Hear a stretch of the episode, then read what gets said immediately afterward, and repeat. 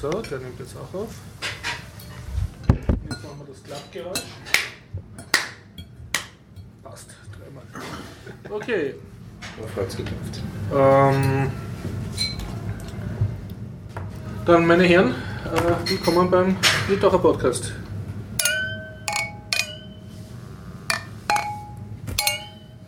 Dreimal Ayran, einmal Wein. Ja. Ja, herzlich willkommen bei der Folge 297. Äh, wir schreiben den 21. Ja, März äh, 2017. Und ich bin hier mit dem Stefan, der nicht im Bild ist, mit dem Dennis, der auch nicht im Bild ist, mit dem Karl, der im Bild ist, und mit mir, der äh, Horst, äh, auch im Bild ist. Das Ganze findet statt mit freundlicher Unterstützung von wukonic.com, dem Jörg seiner Internetagentur aus Österreich. Vielen Dank an dieser Stelle, auch an unsere Patreonen und Flatterer und Feedbackler. Irgendwas vergessen? Klebemonster. Klebemonster, genau. Klebemonster. Jo. Oh, da, da fällt mir ein, wir hätten wirklich die äh, Sachen vom Klebemonster direkt anziehen sollen. Stimmt, jetzt haben wir ja Bild. Ja. Ja. Nächstes Mal Klebemonster Stirnband. Also heute habe ich es nicht an, aber beim nächsten Mal. Gute Idee, gute Idee. Okay, ähm, Feedback. Ich habe letztes Mal dem Hopp sein Feedback erwähnt, aber nicht verlesen. Äh, jetzt kann ich es inzwischen auswendig. Er hat gemeint, dass es für ein gewisses Spiel namens Shadowrun Return sehr guten Downloadable, also Erweiterungen gibt. DLC. Hiermit ausgerichtet. Gut, äh, haben wir Termine zum Ankündigen? Wir haben noch mehr Feedback. Ich weiß Noch nicht, mehr ob es Feedback? unten auf der Webseite mittlerweile steht, aber ich habe es zumindest auch direkt gekriegt. Es hat sich wer auch aufgeregt, dass du dich aufgeregt hast über Postfix. Wenn man es nicht konfigurieren kann, soll Ja, lassen. stimmt, das habe ich. Echt? Äh, wo, wo wann war das? ja, das ist auch das, was ich gesagt habe. Da, Nein, über dich. kannst konfigurieren. Wann, wann war dieses Feedback? Das habe ich nicht mitgekriegt. Ja, Oder- ähm, das hast du mir doch sogar, glaube ich, geschickt, oder? Habe ich das? Oh, ah, dann war das ein noch älteres Feedback, das ich. Äh, Ja, ja, es ist schon ein paar Okay. Wochen her. Also äh, die Folge war vor ein paar Wochen, aber der Feedback war. Okay, ja. Und äh, gut, und sonst Ankündigung, bitte, dieser Podcast hat jetzt Chaptermarks, die hier mitgeschrieben werden. Das ist die Shownote Live-Mitschreibung. Und Video-Feed haben wir auch. Ja. Okay, äh, Termine, irgendwelche Sachen, die Sie ankündigen müsst, möchtet? Nicht dieses Mal, glaube ich. Ja, nicht. Wir haben hier letztes Mal, die übernehme ich einfach. schon. Beides. Da ist eigentlich ja, nichts Neues. Jetzt haben wir mal wieder was Altes, die Schar. Die Schar. 2017. Ah, okay. Was ist die Schar? Das Hackercamp Anfang August in Oh. Holland. Niederlande, nicht Holland. Holland. Sagt man das, das Stimmt. Und jetzt haben wir Zelt und Campingbetten. Jetzt kann nichts mehr schief gehen. Ach, ich Trottel habe nicht Also auf die du bist Stoppel dabei. gedrückt. Okay. Die Folge fängt jetzt an. Nochmal Zusammenschluss. Also plus X alles. Also die Schar schreibt man das? SHA. S-H-A. Und das ist so ein, ein Camping. 2017. Ist das das, was nur alle vier Jahre Ja. stattfindet, Ja. gegengleich mit dem, mit Chaos dem Chaos Camp. Genau. Okay, Nur halt ah, in den Niederlanden und größerem Polizeiaufgebot in Zivil. cool. Und du bist dort, Stefan? Yep. Mhm, mhm. Und du hast schon ein Zelt. Und ich habe schon erzählt. Mhm, mhm, mhm. Ja, und du sprichst eine Empfehlung für Biertaucher Hörer aus, dass man dort hingehen soll? Nachdem man mich dort treffen kann, natürlich. Ja, natürlich. Ja, aber ich meine, warst du schon mal dort? Nein. Oder? Aha. Was ich bisher gehört habe, ähm, sind diese ganzen Camps. Ein Highlight ist im Prinzip ähm, Zelt mit Ethernet-Anschluss und ähm, Porzellantoiletten. Also Wir haben dort Porzellantoiletten. wurde mir gesagt. Also ob auf der Schar weiß ich nicht, aber die Camps haben meistens Porzellantoiletten, weil halt die Geeks doch ähm, sauber es lieber mögen. Aha, die sind nicht wie Pfadfinder oder so. Ja, das sind keine Pfadfinder, sondern sie sind ihre Keller von zu Hause und Dachgeschosse gewohnt, wo es eine Porzellantoilette gibt. Naja, als ich im Pfadfinder war, war ich sehr eifersüchtig. Wahrscheinlich mag ich deswegen Zelten nicht. Tja. Ah. Und Klo. Okay. Einen Haken gibt es, es gibt keine Abstellplätze für Wohnmobile. Nicht. Das hatte ich nämlich ursprünglich eigentlich vor. Wolltest du mit dem Wohnmobil dort einreiten? Genau. Ein bisschen Komfort gönnt man sich Mhm, ja ganz mhm. gern. Die Dinger kann man nämlich gar nicht so arg teuer mieten, die auch. Mhm. Und es gibt, glaube ich, fünf oder zehn Plätze oder so. Ja, die waren Die schon sind voll. de facto reserviert für Familien mit Kleinkindern. Ah, okay, ja. Du bist einfach nur ein Nerd mit höherem Komfortbedürfnis. Genau. Moment. Wir können doch das Kind, ein Kleinkind kann ich besorgen. Damit habe ich nichts am Hut mit deinen Kleinkindern. Tja. Sollst nicht irgendwie Flüchtlinge, ähm, Wie bitte? sollst nicht die entführen, die kleine Fliege. Nein, nein, ich, ich glaube, das Kind wird sich riesig freuen darüber. Ich weiß nicht, vier Jahre alt, aber nee, ich glaube, das wäre Also es wird de facto angenommen, dass man mit Zelt kommt, heißt das.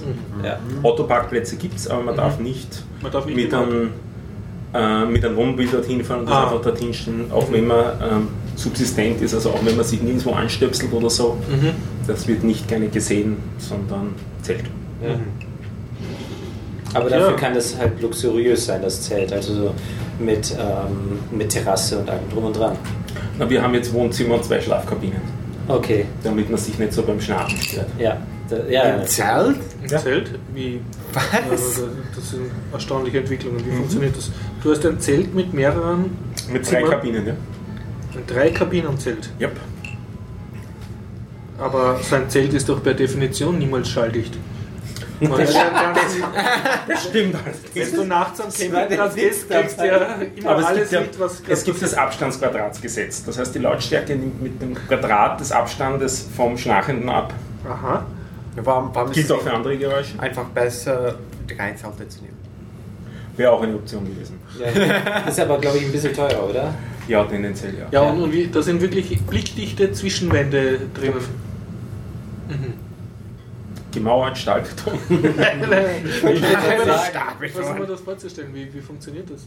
Das ist im Also ist das so ein riesiger Iglu? Oder ist Also das wir ein, geben ein, ein Video in die Shownotes. Ja. Das, gibt- da gibt es ein Produktvideo Okay. dazu.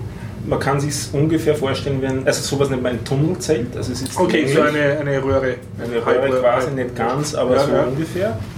Die haben an den Enden niedriger wird, wo man Mhm. schläft und in der Mitte ist sozusagen das Wohnzimmer. Mhm. Und in die beiden Enden hängt man die, die Schlafkabinen hinein. Ah, Die sind Also das- innen so noch das- einmal eingehängt. Genau. Das eigentliche Zelt hat keinen Boden, aber die Ja. Schlafkabinen haben dann Boden. Ah, aha. Und am Schluss hängt man dann in die Mitte noch einen dritten Boden rein, damit Ja. dort auch keine Viecher sind und damit Ja. das Ganze vor Moskitos, sprich Okay. geschützt ist. Ja. Und, und die, die Schlafabteile haben aber nicht noch Hängematten, weil du von Einhängern Das nicht, aber Betten. Aber Betten. echte Betten? Jupp.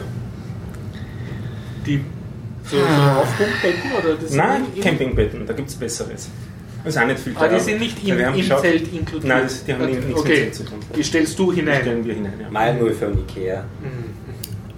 Zwei Meter breit. Also, also das, ist- das funktioniert mittlerweile auch ganz gut. Ich habe noch nicht drauf geschlafen, aber das werde ich dann das nächste oder das übernächste Mal berichten, wie man drauf schläft, weil ich sozusagen teste das Ganze auch, wie schlimm das dann wird. Das Ganze.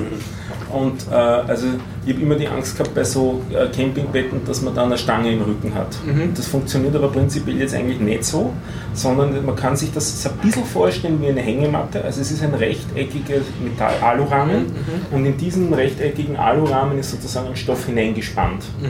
auf den man liegt. Ah, das okay, heißt, man liegt Dinger. nie auf einem, Metall. auf einem Metallstab, weil das Ding ist doch 2 Meter und 10 Außenlänge. Mhm. Also da kann ich Und komplett wie breit ist das? So breit ungefähr? So 70. 80? Ja, okay, dann habe ich auf so einem Ding ähm, schon mal. und unten sie so. Kreuzfüße. Ja, ja, genau, richtig. Die kenne die kenn ich. Ähm, da, das, für mich sind die nichts. Ich mag das gar nicht. Nein, ich bin sehr Also, ähm, Aber der Vorteil ist, man ist nicht direkt am Boden. Das heißt ja, das also, stimmt. Wenn es ähm, nass ist oder so, hast du Genau. Ja. Und das ist unter Meeresspiegel, das heißt, das ist gute Chance, Ah. wenn Ja, ja. es dort schüttet, dass es Ja. dort dann auch stehen bleibt und nichts abbrennt, Mhm. weil runter geht es nimmer wirklich. Mhm, ist mhm. Ah, Land unter. lang runter. Ja. Also ich habe immer dann so eine Art, in Anführungszeichen, Matratze drauf liegen gehabt. Und äh, die war allerdings so 30 Zentimeter dick. Das war eine Katastrophe eigentlich, da drauf zu schlafen. Das Ding rutscht, das ist, also für mich war es zu weich zum Liegen. Und Hier es ist ein riecht, Stoff. Dann ist es härter. Ja, das war, äh, das war auch. Das geht dann so richtig auf den Rücken. Ja, es ist so unangenehm einfach. Und ja, ich hatte auch keine Stange zwar ähm, unter mir, aber gemütlich fand ich es auch nicht. Naja, ist halt Geschmackssache. Und ähm, wenn man. Und was mich ziemlich verblüfft hat, wir werden jetzt also einfach mit TÜV TÜV rauffahren, sprich ein Auto mieten, wir haben ja kein TÜV TÜV. Ähm, habe mich ziemlich verschätzt, was sowas zurzeit kostet, wenn man für 10 Tage ein Auto mietet, mit dem man nach Holland fahren kann, also ein Golf Kombi, damit halt auch Kram in, in den Kofferraum reinpasst. Kostet jetzt so 470 Euro, ist nicht schlimm. Hätte ich, hätte ich schlimmer erwartet. Sprich, ich habe eher das Drei- oder das Vierfache erwartet. Von, von früheren Mieterfahrungen her. Also das Gefühl, dass das billiger werden ist. Noch ein Grund mehr, kein Auto zu haben für mich. Wenn man es eh so billig mieten kann auch. Der Motor für mein Fahrrad wäre auch das Problem gelöst. Wie ich ein Pfadfinder war, habe ich gedacht, diese Leute mit aufblasbare Matten, wo auf die geschafft sind, dass die extrem überluxuriös waren. Und ich habe einfach eine, so eine, eine Platte drauf. Ich weiß nicht, Ja, Isomatte. Isomatte und einfach drauf Schlafen. geschlafen. Ja, ja. ja, so kenne ich es halt auch. In meiner Kindheit haben wir ab und zu mal gezeltet und ähm, es war dann meistens hinterm Haus nur einfach, ähm, nicht wirklich auf dem Zeltplatz. Und daher konnten wir wenigstens duschen und auf Toilette gehen und solche Sachen. Und wir haben dann auch auf dem Boden im Schlafsack äh, auf einer Isomatte geschlafen und dann die ganzen Spinnen. Meine Herren, ich muss euch leider unterbrechen. Ich bin jetzt nämlich drauf gekommen, was ich vergessen habe, außer auf die Stopptaste zu drücken, äh, den Teaser, dass wir sagen, worüber wir überhaupt reden wollen. Ach so. Komm, machen wir zum Schluss und schneid's vorne dran. Darf Wie ich, darf ich bitten, Dennis, welche Themen hast du mitgebracht? Ja, ich spreche heute über einen Krypto-Stick, den Nitro Key, und eine eigentlich simple Sache, eine Universalfernbedienung. Ich habe vier Fahrradthemen und zwei Android-Apps. Ähm, ich kann über eine japanische Film, die nächsten Monat in Österreich auch gespielt wird, heißt äh, Sword Art Online reden und ähm, zwei Computerspiele, Democracy 3 und Warhammer Total War. Wow.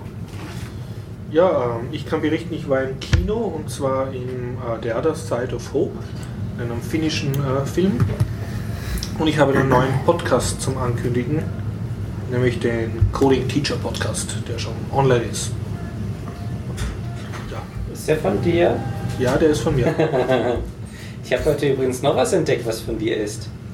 Ähm, ja, und zwar IoT Austria habe ich mal mich rumgeklickt und da steht tatsächlich Horst Jens als Das sollte ich, drin. das sollte, äh, wie ist denn das? Also der legale Status ist so, dass der Verein umgegründet wird Mhm.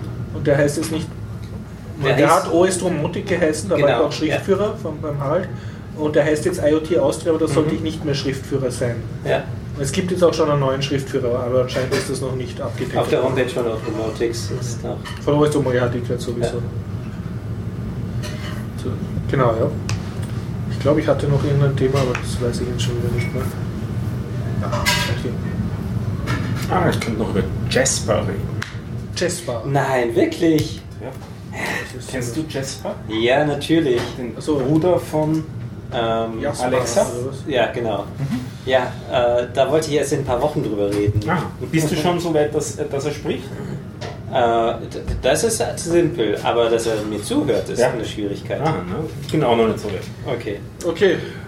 Was ist das nerdigste Thema von den allen? Ich denke, Jasper. dieser Jasper. Okay. Ähm, Bitte schön. Das nerdigste Thema ist das, was ich nicht angekündigt habe. Und zwar, ähm, es, es ist wirklich zum Kaputtlachen. Und äh, ich habe es heute bei Heise gelesen und es ist einfach so köstlich. Seitenbetreiber stört sich an Sicherheit von Firefox. Ist äh, die Überschrift bei Heise gewesen. Und da ist einer heute Nacht gewesen, der hat bei Firefox einen Bug-Report aufgegeben. Und zwar, dass eine Fehlermeldung angezeigt wird oder eine Warnung, wenn man bei de- deren Seite äh, ein Passwort ins Passwortfeld anzeigt. Ah, ja. Weil die Seite nämlich nicht verschlüsselt ist.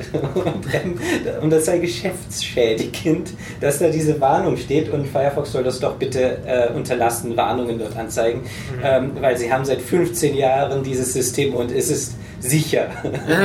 Das. Also, es ist 15 Jahre ähm, Ist. Sicherheit Es ist noch nie was passiert. Das lag vielleicht daran, dass sie nichts bemerkt haben oder so. Aber meine Herren, er wollte jetzt über Jasper reden, was sicher etwas sehr Nerdiges ist. Das ist eine Open Source Implementierung eines digitalen Assistenten, wenn man sowas heutzutage nennt. J-A-S-P-R oder J-A-S-P-E-R. J-A-S-P-E-R. Das ist ein Digit so eine Siri zum selber machen, oder? Äh, ja, Siri kenne ich zu wenig, aber ja. Digitaler Assistent. Also Alexa eigentlich ist, äh, das ist, glaube ich, näher dran. oder Google Home. Ja, wobei Ja. Google Home ist ja auch noch nicht wirklich bei uns heraus, nicht? also da weiß Ja. man auch noch nicht so genau, was es alles tut. Aber im Prinzip ist es das. Wie kann ich mir das vorstellen? Das ist eine Art Chatbot mit Voice Recognition, oder? Einmal einfach vorzustellen als ein Raspberry Pi, an dem du ein USB-Mikrofon anstöpselst und irgendwie Der einen hört mich dann. Ja. und spricht mit Der hört die ganze Genau. Zeit zu. Ja, Und dann sagst du, also so ein, ich höre Lausch, ein Eigenbelauschungsdevice. Ja. Ganz genau.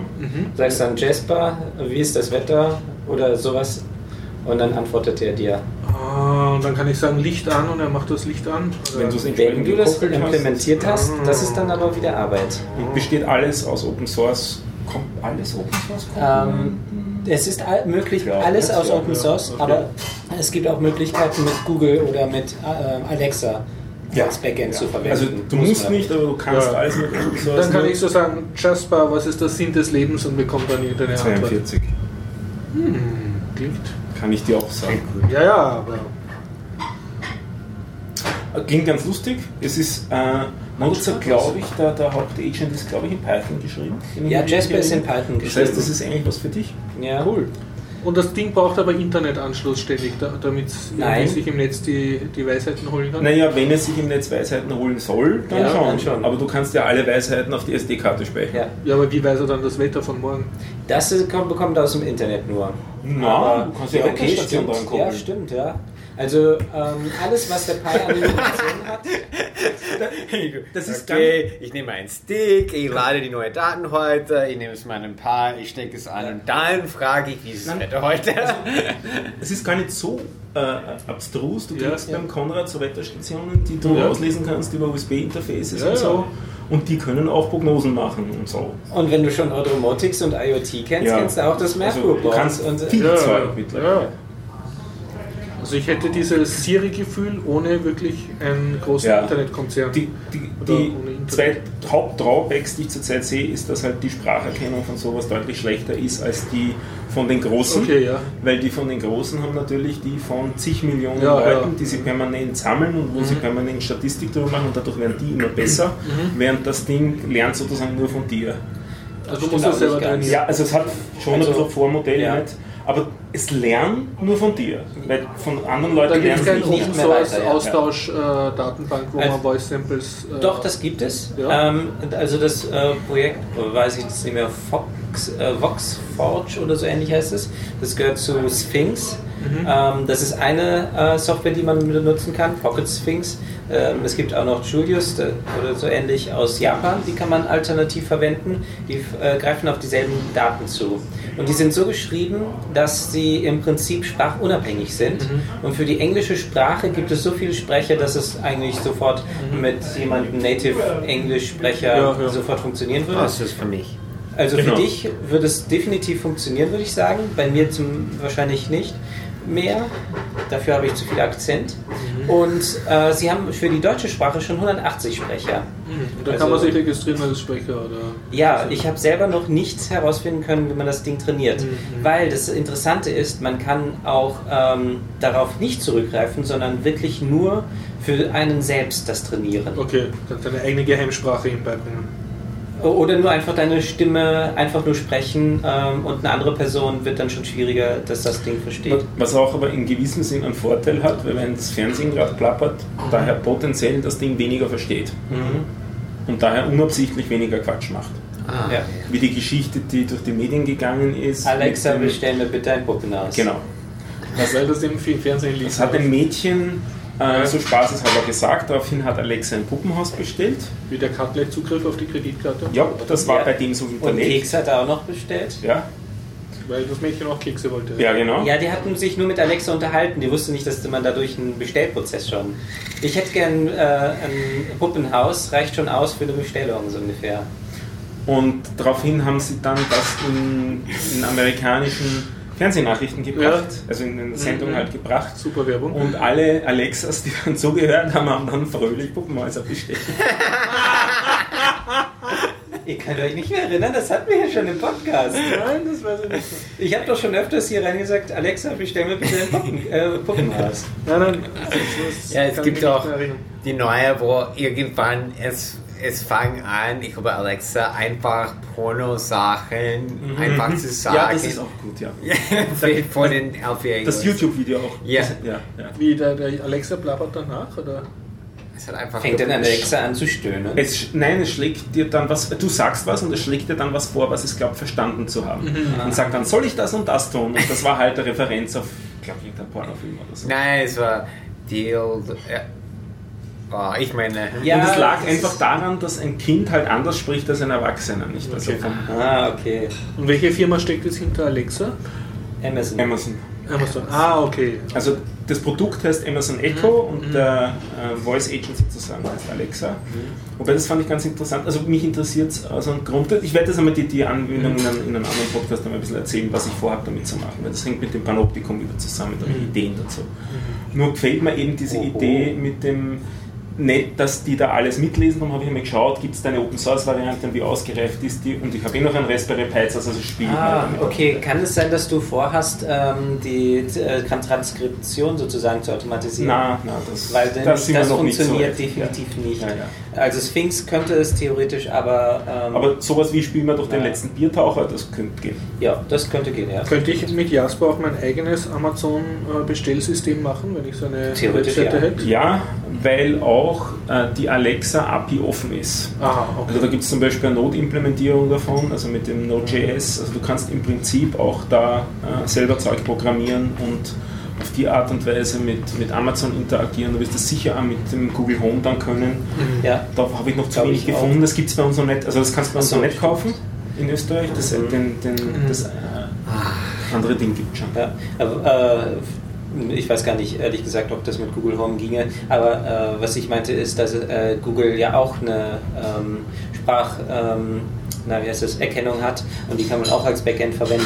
Statt Sphinx oder Julius, wenn man haben möchte, dass es definitiv funktioniert, kann man die von Google zum Beispiel verwenden. Und ich habe am Anfang gesagt, es gibt zwei Nachteile, die ich drin sehe. Einer war eben der mit der schlechteren Spracherkennung Mhm. und der zweite ist der mit der schlechteren Sprachausgabe. Mhm. Also das äh, Alexa spricht, finde ich, schon sehr. Ja, Es ist nicht mehr creepy. ja ähm, es, Und ja, diese, diese ganzen anderen Open Source Geschichten, die ich Mhm. kenne, die klingen alle dermaßen durch Roboter ja, du meinst jetzt E-Speak und zum Beispiel. Ja, ähm, es gibt dafür auch gute Bei eSpeak Alternativen. kannst du ja auch Sprecherfiles reinladen, ne? Mit einer Option. Ja, Ja, aber ähm, womit ich gute Erfahrung habe, und zwar schon vor zehn Jahren, war, wenn man einen Brawler mit den guten Stimmen Ja, verwendet hat. ja. Dann waren die Stimmen wirklich Aber- nur anders, aber, aber ein bisschen creepy ist es, finde ich. noch. ja, aber ich fand, ähm, für mich war die Aussprache besser als die von Google. Ja. Sie klang nur nicht ganz so natürlich. Ja. Aber die Aussprache ist so schlecht bei Google, finde ich. Sie klingt nun, ja, ich bin nicht begeistert. Ah ja, bei TTS. Google, ich google, okay Google, Wetter in Perchtoldsdorf und es sagt, today's weather in Perchtoldsdorf is so. Und heute habe ich ein bisschen herumprobiert, nachdem ich das noch nicht installiert habe. Bei, ähm, ich habe ein Samsung-Handy und da ist im Prinzip sowas auch die ganze Zeit Mhm. immer vorinstalliert und habe mit dem mal geschaut, wie gut er meine Sprache erkennt. Also manchmal schon erst im zweiten, dritten Anlauf, insbesondere wenn es spezifische Wörter sind, die nicht äh, zum Standard Wortschatz gehören, sondern die Eigennamen sind zum Beispiel. Dann wird es ein bisschen schwieriger. Ja. Aber so normale Sätze, wie wird das Wetter heute, das funktioniert eigentlich immer. Ja. Also ich habe Jasper schon installiert und ich habe es auch zum Laufen gebracht. Ähm, zum Teil. Also ich habe äh, an, äh, langsam angefangen und habe nur mit Pocket Sphinx äh, Ja. experimentiert. Ähm, was ein ganz großes Problem ist, wenn eine Stückquelle in der Nähe ist. Und ich hatte nämlich ähm, erst im Nachhinein herausgefunden, nachdem ich mal die Aufnahme mir angehört habe, mit der ich, äh, also ich habe dann selber aufgenommen und dann abgespielt, äh, man konnte die ganze Zeit den Lüfter und die Festplatte meines Laptops hören. Das Ja. geht überhaupt nicht. ist sehr viel, sehr Ja. viel ist heutzutage nicht gut funkgestört. Ja, richtig. Äh, das war nicht Funk, sondern wirklich Nebengeräusche. Und das Also Audio sogar, nicht ja, das Audiosignal war einfach fürchterlich. Ähm, so direkt neben dem äh, Laptop ging es gar nicht. Also an einem Raspberry Pi durfte es gehen, weil die Störgeräusche von Raspberry Pi sind Habt ihr nicht noch andere Themen gehabt? Viele. Technisch waren. Bitte. Ja, ich habe nur Technikthemen heute. Bitte, sprich eines. Ich habe noch einen Agent, nämlich Wave. Mit dem habe ich auch versucht zu spielen, nachdem es eine österreichische Android-App ist. Also im Prinzip ein, so ein Sprachassistent für Öffis, geschrieben von Patrick Wolowitz, wenn ich mich richtig erinnere an den Namen. Und ähm, den persönlich kennen, das nicht sehr netter Entwickler. Bisher haben sie das nur für äh, Wie, wie heißt der jetzt, der Agent? Wave, W-A-V-E. Wie die Welle. wie die Welle. Und Okay. äh, gibt es im Android Store als Test-Applikation, das kannte ich bisher auch nicht. Also du musst einmal sagen, ja, ich will Tester werden, dann kannst du es runterladen.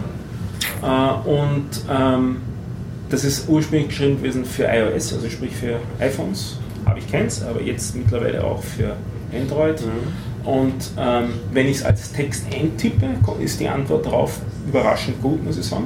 Also so Sachen wie, wie komme ich in den Sektor 5, hat er richtig beantwortet. Also hat er doch relativ gute Auflösung von der Semantik dahinter. Nicht? Das muss er als den Ortteil im Satz interpretieren und Ja. dann muss er den finden und dann die Adresse dazu. Und das war auch richtig. Und dann die, die Öffis hin dazu, das Routing, das hat alles gepasst. Hat er vielleicht da einfach nur Google Maps verwendet? Ah, es sind einige Services, die da zusammenspielen im Hintergrund. Und ähm, also das mit Text-Tipp-Eingabe funktioniert gut, Spracheingabe funktioniert lustigerweise überhaupt nicht. Das Ding nimmt mich gar nicht auf. Also ich weiß Okay. nicht, entweder ist das mit meinem Android nicht kompatibel oder sonst irgendwie, also Sprache kann ich nichts sagen. Aber an und für sich recht gut, also wesentlich weniger Tipparbeit als für äh, die, ähm, wie heißt die von, von den Wiener Linien, die Standard Quando, Oh. immer relativ mühselig, da was einzugeben. Ja, Quando ist Also eine Wave. Katastrophe. Ja. Okay.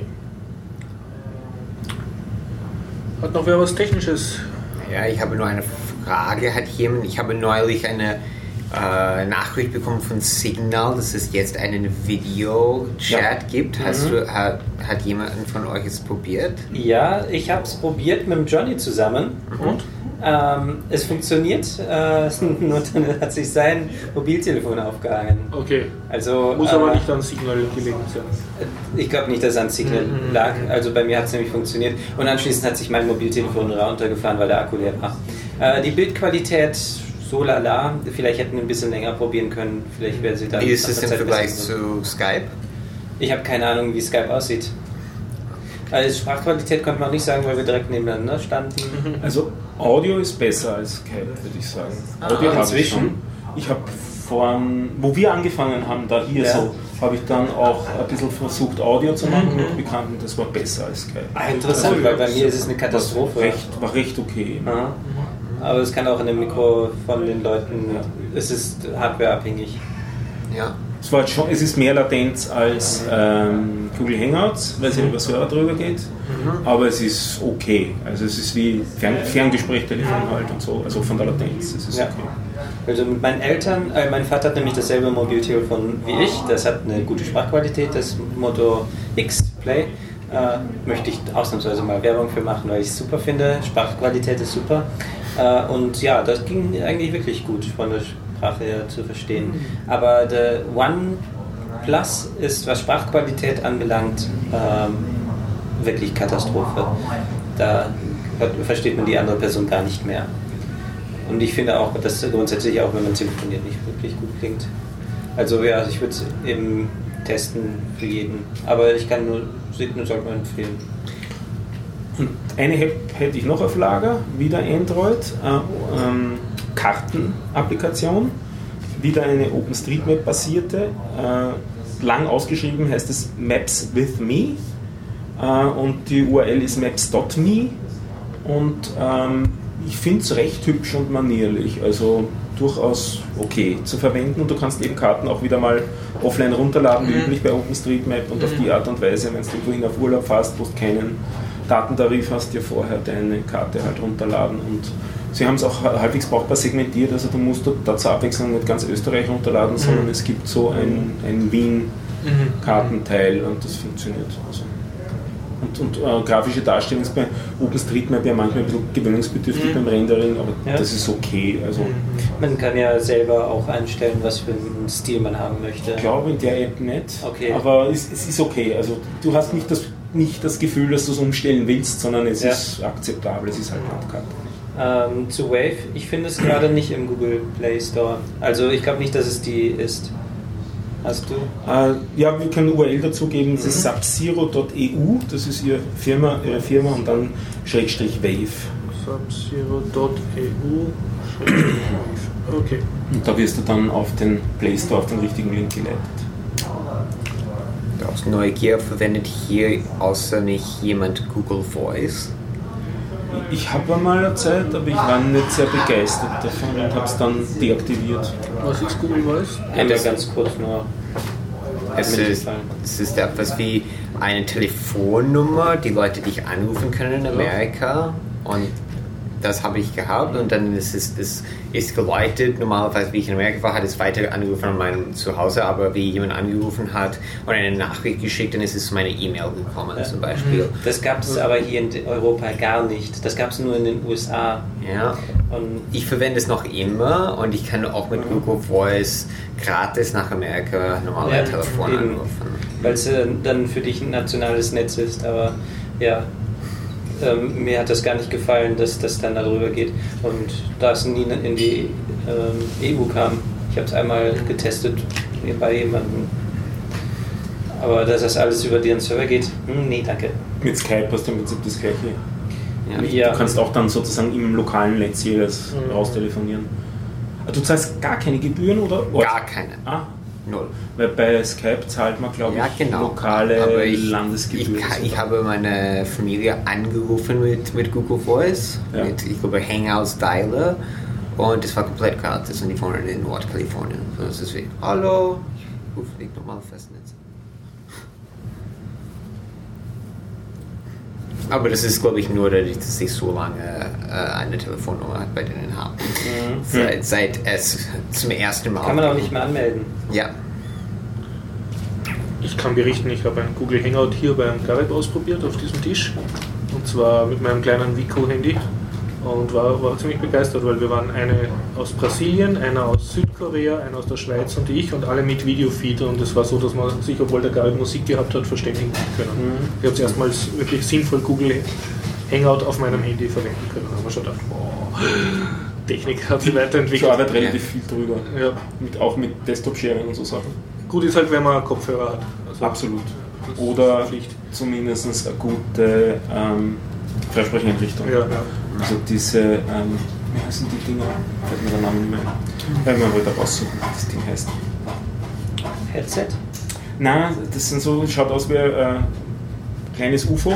Achso, die Konferenzdinger. Ja, Was, was ist das? äh, im Prinzip eine USB-Soundkarte Ja, mit, äh, also du schließt dann dein Handy an, oder? Schließt dann an einen Laptop an oder an einen PC Aha. an und hast äh, wesentlich bessere Audioqualität Ah, als okay. bei den eingebauten Mhm, mhm. Dingern und äh, er hat auch äh, Echo-Unterdrückung. Also Mhm, mhm. du hörst die Stimme ähm, vom anderen, aber die wird nicht Ja. wieder sozusagen rück Ja, ja, eingekoppelt, sondern das ist ausgekoppelt. Und das hat, also das verwende ich jetzt schon seit Jahren, das hat wirklich eine sehr gute Audioqualität. Okay. Die sind auch relativ happig so im Preis, also so Mhm. zwischen 80 und 120 Euro, je nachdem ob nur Kabel oder Bluetooth. Haben die generell einen Namen oder heißen die nur externe USB-Soundkarte? Äh, die haben generell einen Namen und ich werde es in die Shownotes reinschreiben, weil ich habe mir nicht gemerkt. Das ist schon ein paar Jahre her, dass ich das. Die gibt es auch noch, die Dinger, in der nächsten Generation mittlerweile. Und unter Linux haben sie die nette Eigenschaft, dass du ein Firmware-Upgrade machen musst mit gewissen Ubuntu-Varianten, aber immerhin geht's. Weil es halt eine Soundkarte ist, nicht? Die muss halt richtig erkannt Ich habe ein Announcement zu machen, was wahrscheinlich die Shownotes betrifft. Mein Hauptcomputer, also ein schwerer Desktop-PC, hat heute seinen Geist aufgegeben. Oh. Und auf dem sind aber auch, ist die Datei drauf, wo alle meine Passwörter drinstehen, unter anderem auch für mein eigenes Doku-Wiki. Oh. oh. Dann musst du ganz einfach dein Backup einspielen. Ja. Na, was, ich, was ich schon habe, also alle wie Sachen, die ich zum Arbeiten unbedingt brauche, sind mittlerweile auf Google Drive. Also ich kann jetzt relativ geräteunabhängig Blöd weiterarbeiten. nur, dass das Passwort auch da drauf Nein, da habe ich keine, so gescheit war ich, dass ich die Passwörter nicht dorthin getan habe. Und ja, Also es kann sein, dass die Shownotes sich ein bisschen verzögern. Dann mache ich mal wieder Werbung für Borg Backup. Echt super Backup-Lösung. Borg? Ja, wir assimilieren. Ähm, das ist ein Fork eines anderen Backup-Programms, äh, also so ein, so ein, ein recht, eine recht alte Geschichte eigentlich. Ähm, er verwendet im Hintergrund, glaube ich, AirSync oder zumindest was ähnliches. Das Nette ist, es ist verschlüsselt. Also die, sowohl die Übertragung als auch die Ablage ist verschlüsselt. Also das ist ein inkriptiertes Backup.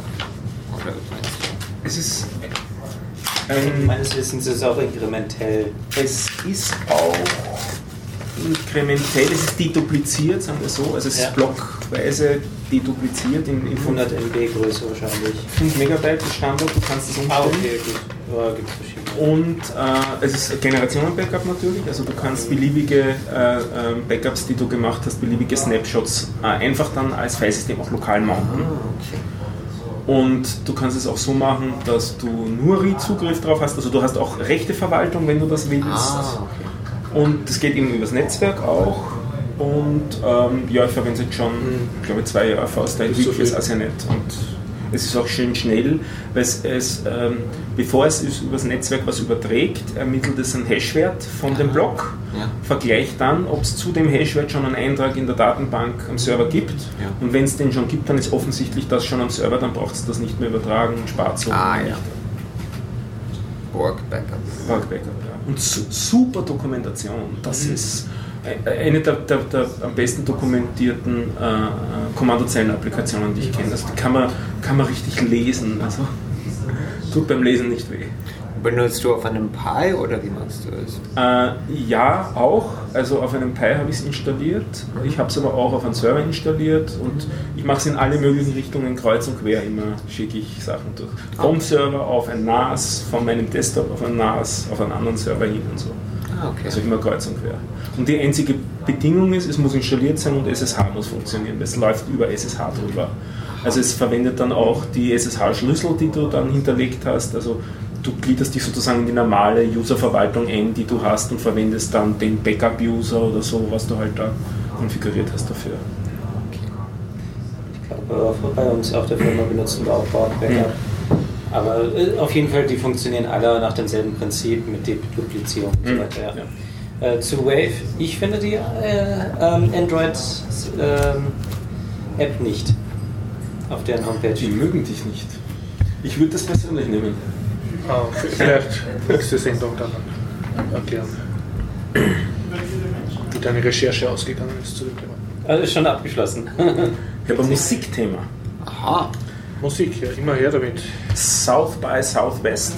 Sagt euch was? Das Das nicht. bekannt. Das war ein etwas schräges Festival in den Vereinigten Staaten. Ah, ja. Auch mit, sehr, mit, mit unheimlich vielen Acts, unter anderem eben auch Musik. Äh, und ähm, das Nette ist, dass die immer sämtliche Musik auch als BitTorrent zum Download unter einer Oh, freien Lizenz mhm, unter einer freien. Lizenz sogar. Und das sind diesmal 1200 Musiktitel. Mhm. Ich habe es bisher nicht immer gehört, aber einmal so, um das, das eigene Musikrepertoire ein bisschen zu erweitern, kann man dann so durchbrausen. Also ich glaube, so 15 Songs von damals 800 oder so habe ich noch immer in meiner Sammlung drinnen. Ich meine, das ist natürlich viel Zeug halt auch. Nicht? Was man- Welche Genre? Alles Mögliche. Viel elektronisch und Ah, okay. ja.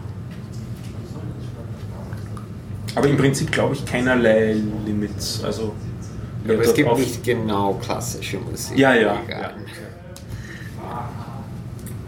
Die werden höchstens gemeinfrei. Und dann kann sie sowieso jeder hören. Da gibt es ja auch ein ganz gutes Archiv, äh, das mir auch wieder nicht einfällt. Ähm, Wo es auch ein Media-Archiv dazu gibt. Ja. Archiv.org Bitte? oder Archiv.org. äh, nee, Brahms. Wovon redest du? Du redest von Petrucci, ne? Nee, von einem Archiv von. Ähm, Klassische Musik in Form von MIDI-Dateien und aber auch äh, MP3-Files und so. Naja, EMSLP hat meistes davon.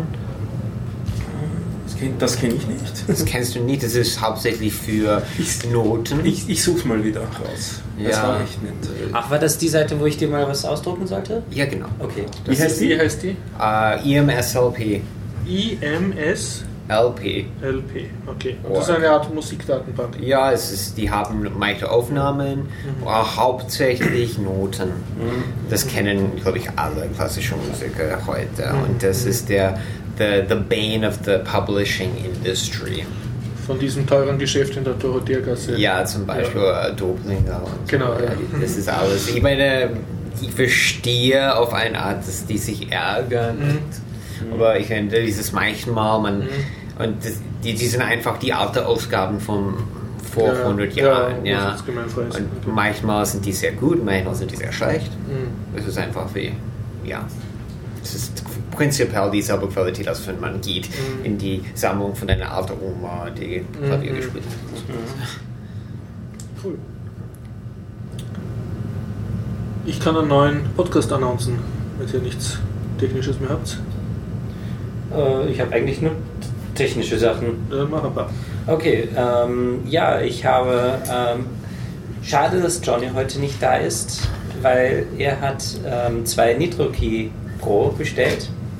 Für sich und für mich. Das sind Kryptosticks. Ähm, was ist ein Kryptostick? Im Prinzip sind das Smartcards, wie so eine SIM-Karte, die im Mobiltelefon steht. Nitro Pro. NitroKey Pro. So. Nitro Key Pro. Okay. Ähm, die können halt ähm, ja, eine Verschlüsselung aufbauen. Also es ist so, bei, ähm, wenn man zum Beispiel sich mit einer Seite verbindet, so gibt es erstmal einen Handshake. Da wird RSA zum Langsam. Beispiel verwendet. Habe ich einen normalen Computer und stecke die Smartcard einfach nur in den USB-Port oder bootet von dem Ding ein komplettes Linux? Nein, das ist nur ähm, für RSA Ja. da. Also den ganz normalen Rechner reinstecken. Das funktioniert mit den meisten Browsern auch zusammen, wobei ich selber noch nicht getestet habe, weil ich da nicht so So, und viel der Browser erkennt dann automatisch, dass das Ding drinnen steckt? Ähm, also beim Firefox muss man ein Plugin aktivieren. Okay. Aber das ist ähm, beschrieben, wie das geht. Das, Mhm. sind, das ist ziemlich schnell eingerichtet. Ähm, ja, also wenn man sich äh, mit einer Seite verbindet, äh, gibt es erstmal einen Handshake. Da äh, wird mit Anscheinend ist der tiefere. Sinn, dass du jetzt zum Computer gehst, dem du nicht vollständig traust, also irgendeinem öffentlichen Computer und das dann dort machst. Oder Okay, dann fange ich mal mit solchen Sachen an. Ja, im nur Prinzip. wozu man es überhaupt braucht. Ähm, Im Prinzip äh, habe ich dort alle Schlüssel drauf, um mich mit Servern verbinden zu können. Mhm. Die Server haben den Public Key alle installiert Mhm. und ich äh, brauche nur diesen Stick, kann mich an jeden Rechner setzen und kann mich dann mit dem Server verbinden, äh, ohne dass das, äh, der Client, wo ich mich gerade dran befinde, wo der, dieser Stick drin steckt, ähm, irgendwas abfangen kann, das er verwenden könnte, um später nochmal eine Verbindung zu dem Server aufzubauen. Das heißt also, der Rechner bekommt mit, was ich für ein Passwort mit eingegeben habe, um dem Kryptostick ähm, zu sagen, ja, ich bin der, ich bin berechtigt, diesen Stick zu verwenden. Das Ähm, Passwort musst du nicht mehr über die Tastatur eingeben. doch, das muss ich über die Kann er Tastatur da dann eingeben. Keylogger einbauen und hast wieder. Ja, er habe aber nur das Passwort, er hat aber nichts, um sich wirklich mit dem Server jemals wieder zu verbinden, weil äh, er hat nicht die Informationen, die auf diesem Stick drauf sind. Mhm. Weil nämlich ähm, bei diesem Handshake mit RSA, das wird zwischen dem Stick und dem Server ausgemacht. Das wird nicht zwischen dem Rechner und dem Server, sondern diesem Stick hier. Das heißt also, der Server bekommt dann anschließend, äh, Quatsch, der Client bekommt nur dann zum Schluss gesagt, so und das ist jetzt der ähm, dies, des äh, Session Key, also der nur für diese eine Verbindung Mhm. gilt. Und sobald ich die Verbindung abbreche, ist die Mhm. Verbindung weg. Mhm. Und so kann ich sicher sein, dass ähm, äh, ich mich an einen öffentlichen Rechner setzen kann, stecke das Ding rein und könnte dann mich mit dem Server verbinden. Und du musst dazu nichts installieren, außer dieses Das Firefox-Plugin. ist das Problem unter Windows, äh, an den meisten Windows-Kisten und auch auf den meisten Linux-Kisten ist Mhm. die Software defaultmäßig nicht installiert. Also Aber auf den meisten öffentlichen Computern darfst du nicht installieren. Richtig. Das heißt also, an bestimmten Dingen wird daran scheitert es Mhm. schon. Und die meisten unterstützen die nicht. Ähm, ich habe ich hab den Stick unter Windows noch gar nicht getestet, Mhm. aber Johnny hat es auf Mac OS X getestet und ich ähm, auf ähm, GNU Linux. Äh, verschiedene Distributionen, Gentoo und Ubuntu. Äh, das war eigentlich kein Problem, Okay. das Ding zu verwenden. Ja, also das Ding ist eine OpenPGP-Karte unter anderem und man kann darüber dann auch SSH Mhm. fahren. Man kann auch ähm, Kleinzertifikate für Seiten verwenden. Und was jetzt nämlich noch wirklich interessant ist am NitroKey, es hat unter anderem auch OTP, also äh, One-Time-Pad ähm, Pass Passwörter. Das heißt also, es generiert ein Passwort, Mhm. das nur einmal gültig ist. Das, ähm, zum, ich habe das jetzt mal mit GitHub getestet. Ich habe GitHub gesagt, so, ich habe so ein Ding und äh, äh, möchte jetzt den OTP-Key haben. Das heißt, die haben dann eine kleine Nummer mir angezeigt. Die habe ich dann meinem Stick gesagt und daraufhin ähm, waren der Stick und GitHub sich einig, okay, wir wissen, wovon wir reden. Und ähm, jetzt kann ich mich bei GitHub mit diesen Einmalpasswörtern anmelden. brauchst nicht mehr dein GitHub-Passwort eingeben. Das, das braucht man noch zusätzlich. Aber zumindest äh, hat, äh, gibt es mehr Sicherheit. Also wenn ich mich jetzt an einen öffentlichen Rechner hinsetze, Ja. gebe ich mein GitHub-Passwort ein. Das hat zwar jetzt dieser kleine Rechner auch, aber er hat dieses Einmal-Passwort nur für dieses eine Mal. Ein zweites Mal funktioniert er nicht mehr. Das heißt, ohne diesen Stick ist es nicht möglich, äh, nochmal sich mit GitHub zu verbinden. Was so Muss der GitHub das unterstützen von sich aus? Ja, die Seiten müssen das alle unterstützen. Google unterstützt es, GitHub Mhm, unterstützt es. Äh, wer es noch unterstützt, weiß ich jetzt nicht auswendig. Aber es werden immer mehr. Und alle damit wahrscheinlich, die den Google Authenticator unterstützen, Richtig, auch. das also wollte ich gerade sagen. so. Ja. Was ist der Unterschied zwischen das und einem Steam Authenticator oder einem Blizzard Authenticator? Ich habe keine Ahnung, was das ist. Es ist auch so, es ist etwas, das man, man gibt den Passwort ein, aber es ist auch ein USB-Stick, das man einsteckt Mhm. und dann ist es einen Two-Factor Ja, Authentication. also das hier ist ja Two-Factor Authentication, Ja. aber dieser, das, du bekommst wirklich dann von Steam bzw. Blizzard so einen Stick zugeschickt. das kann man kaufen, glaube ich, ja? Okay, Von interessant. Blizzard weiß ich, das haben die wegen World of Warcraft oder das meiste Leute Aha. irrsinnig viele Wochen oder Jahre ihr Charakter gespielt haben auf diesen MMORPG. Weiß nicht. Wozu brauchen die dann einen Also, Stick? das, das verstehe ich nicht. Nein, die haben so, diese damit- ihre Charaktere Achso, damit die es jetzt- nicht gestohlen wird. so, dass es nicht gestohlen wird Ja, okay. oder dass Probleme gibt. Die haben diese zwei Two-Factor Authentication, dadurch, dass es passiert in solchen Spielen, dass Also die haben Angst, dass sie irgendwo das spielen beim Freund und der versucht dann ihren Charakter zu stehlen, Genau. indem er sich nochmal einloggt. Oder ich meine, oder jemand Hack, ein Hacker sieht es und dann sieht es und nimmt alle seine Sachen und Geld und alles und gibt es jemand anderes Ja. im Spiel. Es ist wirklich seltsam, dass tatsächlich Pornos und Computerspiele die Industrie weiterbringt, mit äh, was Ja. äh, Technologie anbelangt. Ja. Ja. Ja, im Prinzip, das ist äh, Two-Factor Authentication, es hat halt kein Display und der Google Authenticator muss man immer vom, vom Display ablesen und eintippen. Hier ist es sozusagen Copy-Paste, man braucht dafür eine entsprechende App, die vom Hersteller bereitgestellt wird. Aha, okay. Was jetzt noch, ähm, was ist jetzt der Unterschied zum YubiKey? Ähm, zu, ähm, das dürfte wahrscheinlich mehr Leuten äh, was sagen. Der YubiKey ist äh, auch so ein Stick, ähm, allerdings ist das Ding Closed Source und recht verbreitet. Der Nitro Key ist Open Hardware und Open Source. Sehr gut. Da ist eine Java-Card drin. Ähm, Johnny hat das Ding schon auseinandergenommen. Mhm. Er kann sicherlich mehr sagen, was Okay. das Innenleben angeht. Johnny, falls du zuschaust oder zuhörst, wir brauchen dich in der Sendung. Ja, genau. Einmal das Innenleben erklären. Okay. Was ist der Vorteil vom YubiKey? Er hat eine Tastatur drauf und kann daher mit dem Keylogger nicht abfangen. Ja, also es gibt ja auch die, ähm, Und sagt, gibt es keinen USB-Stromlogger, der einfach mitloggt, was da zwischen Hm, USB das und PC passiert? Ich denke mir, das müsste relativ einfach gehen. Spätestens dann, wenn du in einer virtuellen Maschine bist, kannst du vom, mit dem Hypervisor Ja. mitlesen. Aber der Schmäh ist eben, über dieses OTP kannst du, hast du ja nur One-Time-Passwords. Ja. Das heißt, du kannst sie mitlesen, Aber, aber du nichts. kannst sie dir auch dann in die Haare schmieren, diese Sachen, die du mitgelesen hast, weil sie gelten eben nur einmal. Und du kriegst deswegen nicht den Algorithmus und den privaten Schlüssel, mit dem du weitere Mhm. Passwörter erzeugen könntest. Du, also die einzige Information, die du eigentlich gewinnst, ist, dass sich derjenige eingeloggt hat. aber den YubiKey gibt es auch ohne Tastatur, weil ich kenne nur die ohne. Vielleicht ist das gar kein YubiKey. Ich muss ihn wieder ausgraben. Weil, das glaube ich nämlich auch.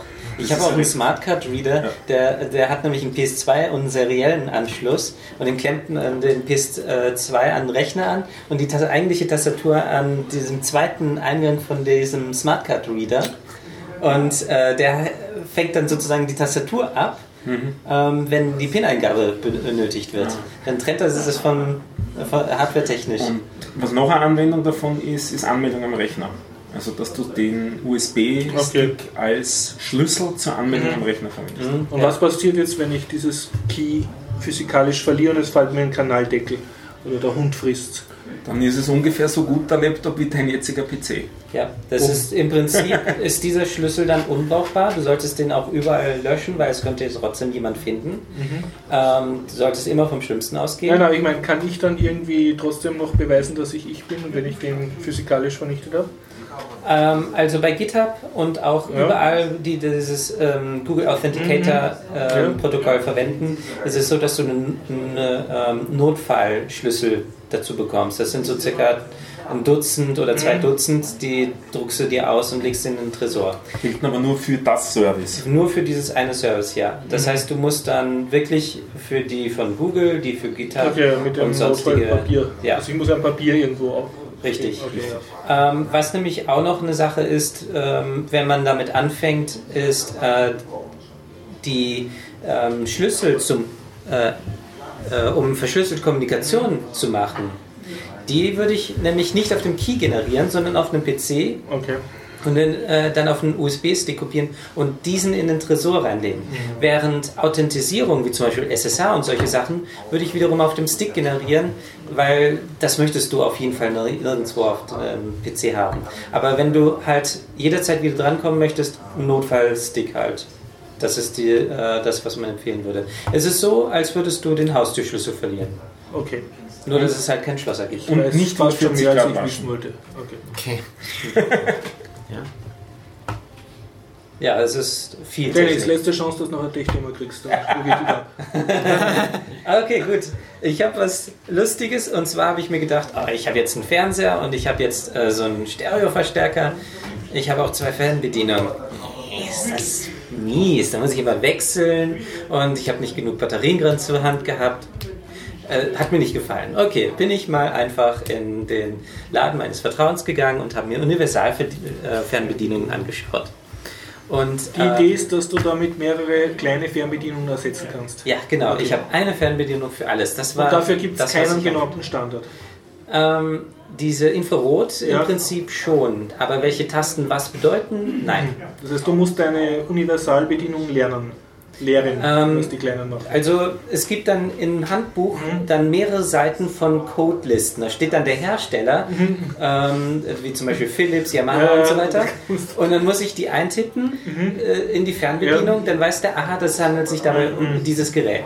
Bei meinem Fernseher hat das funktioniert. Die meisten Tasten haben funktioniert daraufhin, aber auch nicht vollständig. Das hat einiges gefehlt. Aber mein Stereo-Verstärker von Cambridge Audio, äh, die Codes haben überhaupt nicht funktioniert. Das hat gar nichts gebracht. Und ja, ich war etwas enttäuscht, habe dann direkt die E-Mail an den äh, Hersteller geschickt. Das ist übrigens One for All. Ähm, ja, ähm, die funktionieren tadellos bis Aber auf Entschuldigung, hat das nicht so einen Lernmodus? Ja, genau richtig. Die Idee, der, der Ding steht kann man trainieren. oder den hast du erst vom Hersteller erfragen müssen? Nein, diesen Lernmodus ist im Handbuch beschrieben, Okay. wie man das Ding verwendet. Das heißt, wenn ich eine, zwei Fer Fernbedienungen physikalisch habe, kann Ja. ich der Schlaueren sagen, lerne jetzt, was die... Diese One for All gemacht, kann, äh, die steck, äh, stellt man gegenüber, Mhm, äh, gibt ein paar Codes an, drückt dann die Taste, Ja, die, die man sozusagen aufnehmen möchte, Mhm. und drückt dann Dann die Taste auf okay. der Mhm. eigentlichen Verstehe, Hersteller. ja. Äh, dann, und dann merkt die äh, One for All, aha, das ist jetzt der Code, den ich senden muss, wenn Mhm. diese Taste gedrückt werden äh, wurde. Und dann hat sie vier Modis, TV, AMP, Mhm. SAT und Blu-ray, glaube ich, oder sowas. Und dann schaltet man dann um und kann dann die einzelnen Geräte steuern. Mhm. Ich bin aber sofort drauf gekommen, wie ist das so kompliziert? Ich gehe einfach TV-Modus und bringe dir jetzt bei, wenn ich die Lautstärke-Taste ähm, drücke, soll es die Signale senden für den Verstärker. Wenn ich aber ähm, Nummern oder sowas eintippe, soll es an den Fernseher Mhm. Okay, senden. und das hast du können. Ja, ich habe im Prinzip die Fernbedienung Okay, mit zwei fassen wir das ein bisschen zusammen. Du hast jetzt eine Universalfernbedienung, mit der du deinen Verstärker und was noch? Den? Fernseher. Den Fernseher. komplett steuern kann, ja. Funktioniert es auch mit einem PS3? Nein, weil die hat kein Infrarot, Sondern sondern Bluetooth. Bluetooth, ja. Mhm. Da, ähm, aber Äh, äh, mein Fernseher schickt nämlich die ganzen Signale, die ich da reintippe, wie zum Beispiel Play, weiter an die Playstation. Das, das heißt, ich, ja, das ist CEC und der Fernseher, äh, ich kann dann von meiner Fernsehfernbedienung, also auch mit dieser Universal, meine Playstation fernsteuern. Ja, das geht. Was für ein, warum frage ich überhaupt, was für einen Sinn hat es, die Playstation zu fernzusteuern? Die willst du ja spielen, oder? Ähm, für Blu-ray-Filme, weil die keine Blu-rays abspielen. Also die benutzt du als Blu-ray-Abspieler. Ja. Aber Aber du kannst es mit der, über den Fernseher kannst du es mit deiner Universalfernbedienung, den Verstärker, die Stereoanlage ja. und den Fernseher und indirekt auch die Blu-ray. Playstation. alles fernsteuern mit einer Macht. Ich, Und auch mein Raspberry Pi. Oh. Weil das nämlich äh, auch am Fernseher angeschlossen Okay, ist per okay. HDMI und dann bekommt es Okay. auch alle ja, Signale ich, mit. ich mache, ich benutze meine PS3 als eine Media Player Ja. für Video und Du so. brauchst noch für Jasper einen kleinen Roboter, wenn du sagst, dreh lauter, dass er dann auf die Lauter-Taste drückt von der Fernbedienung, damit man Ich wollte nicht sagen, Jasper. aber mein neues Projekt ist nochmal ein anderes, bevor ich Jasper nämlich umsetze, weil ich möchte es natürlich haben. Äh, Jasper macht die Musik lauter. Äh, ich habe mir nämlich jetzt für 1 Euro so eine gebraucht äh, Alt-Fernbedienung besorgt und äh, habe die schon auseinandergenommen, damit ich den Infrarotsender direkt an meinen Raspberry Pi löten kann. Weil man, äh, äh, Das Raspi dann die Fernbedienung fernsteuert, oder was? der, dass es der Raspbian eine Fernbedienung wird. Weil okay, der hat ja. dann Ja, ich Infrarotsender und ähm, es gibt auch äh, die ganzen Codes im Internet und dann kann ich sagen IR Send und dann sagt er den Code und dann wird die Lautstärke hochgedreht. Perfekt.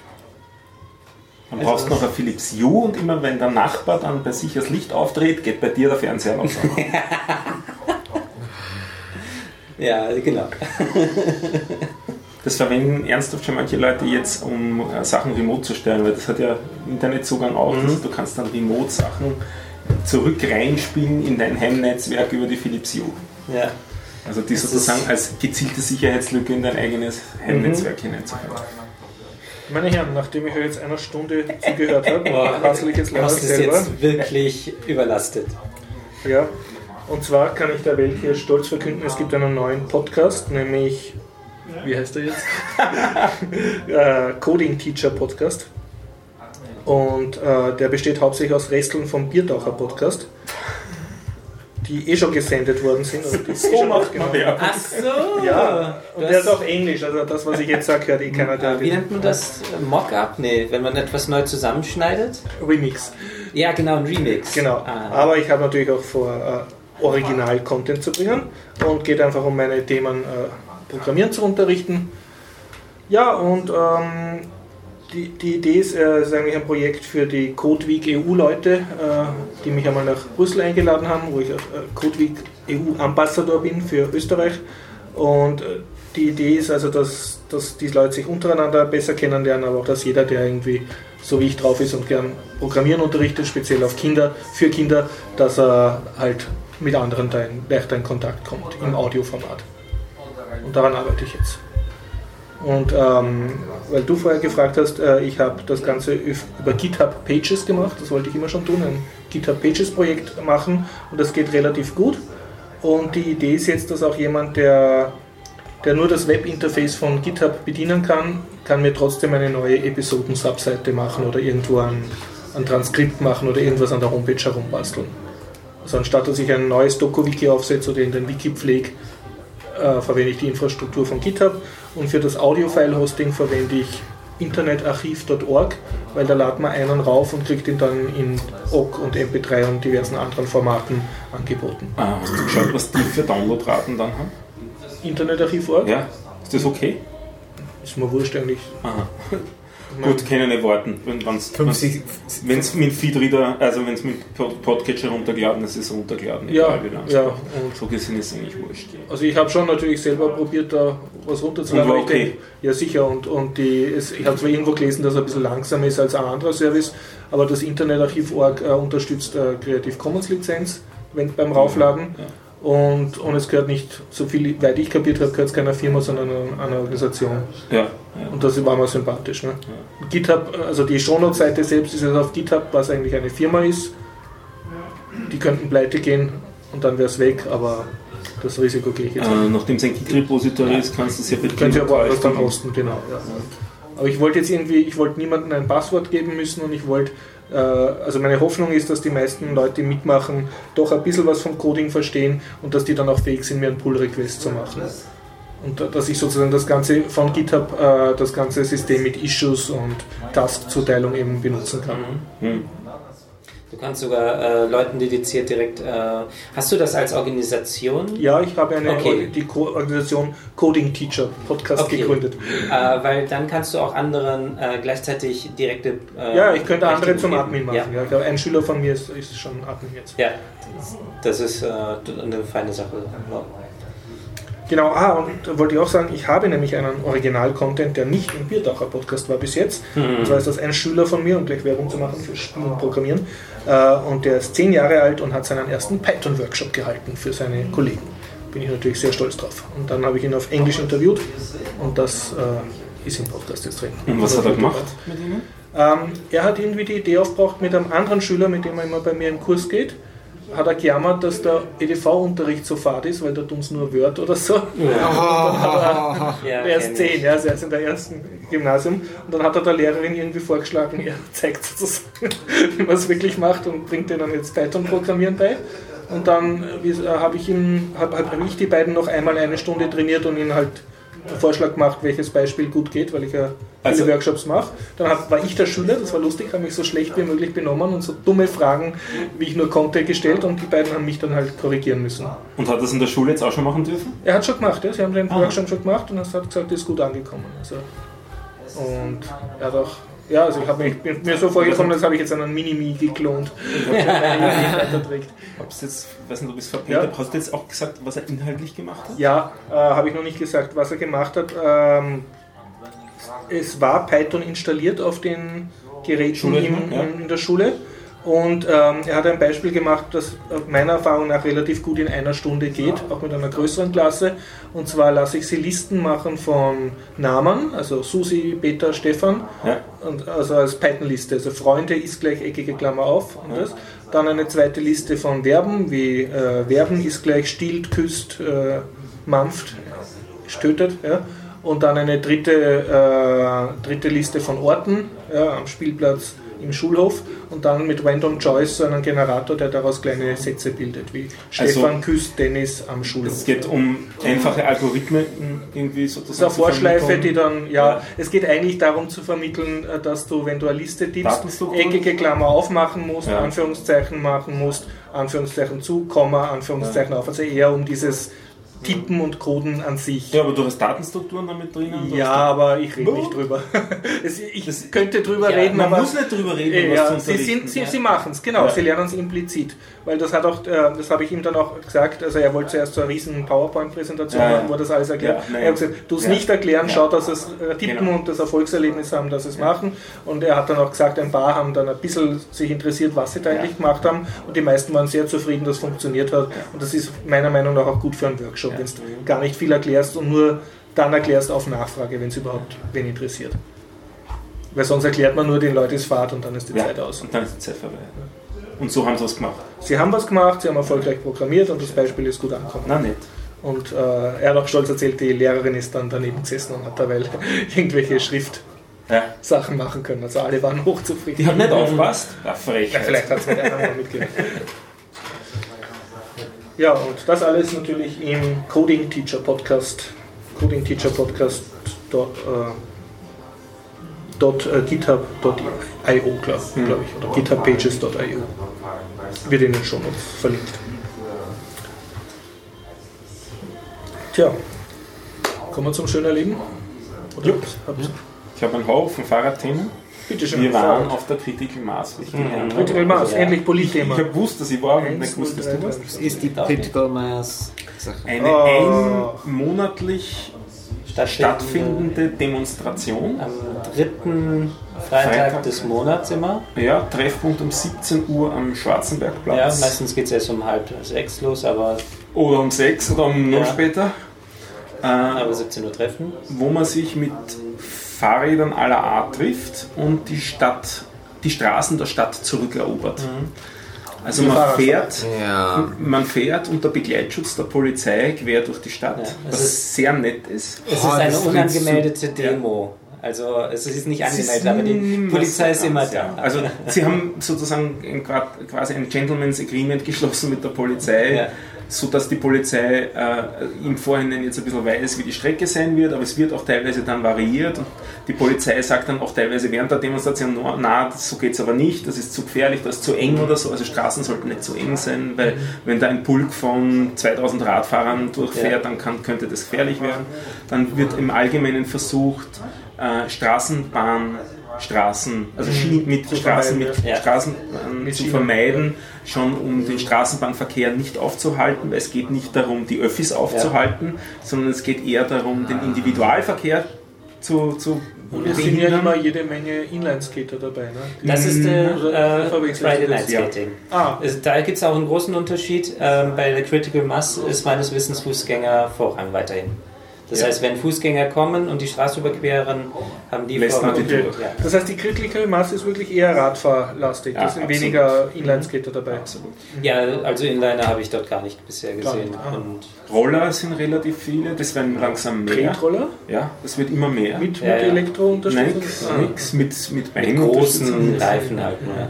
Und die, die haben das ziemlich drauf, also die Ja. fahren mit ohne Aber- Probleme mit dem Aber ist das nicht viel bewegungsineffizienter als ein Nein, Fahrrad? nein, wenn man das richtig kann, wenn, schaut das nächste Mal mal zu. Ja, das ist, schaut nicht sehr ineffizient Ja. aus. Das schaut Es ist genauso effizient ineffizient. Also weniger ein Gewicht als ein Fahrrad. Das oder- Fahrrad. Ich glaube, es geht hauptsächlich darum, dass man gute Technik hat beim Gute Antreten.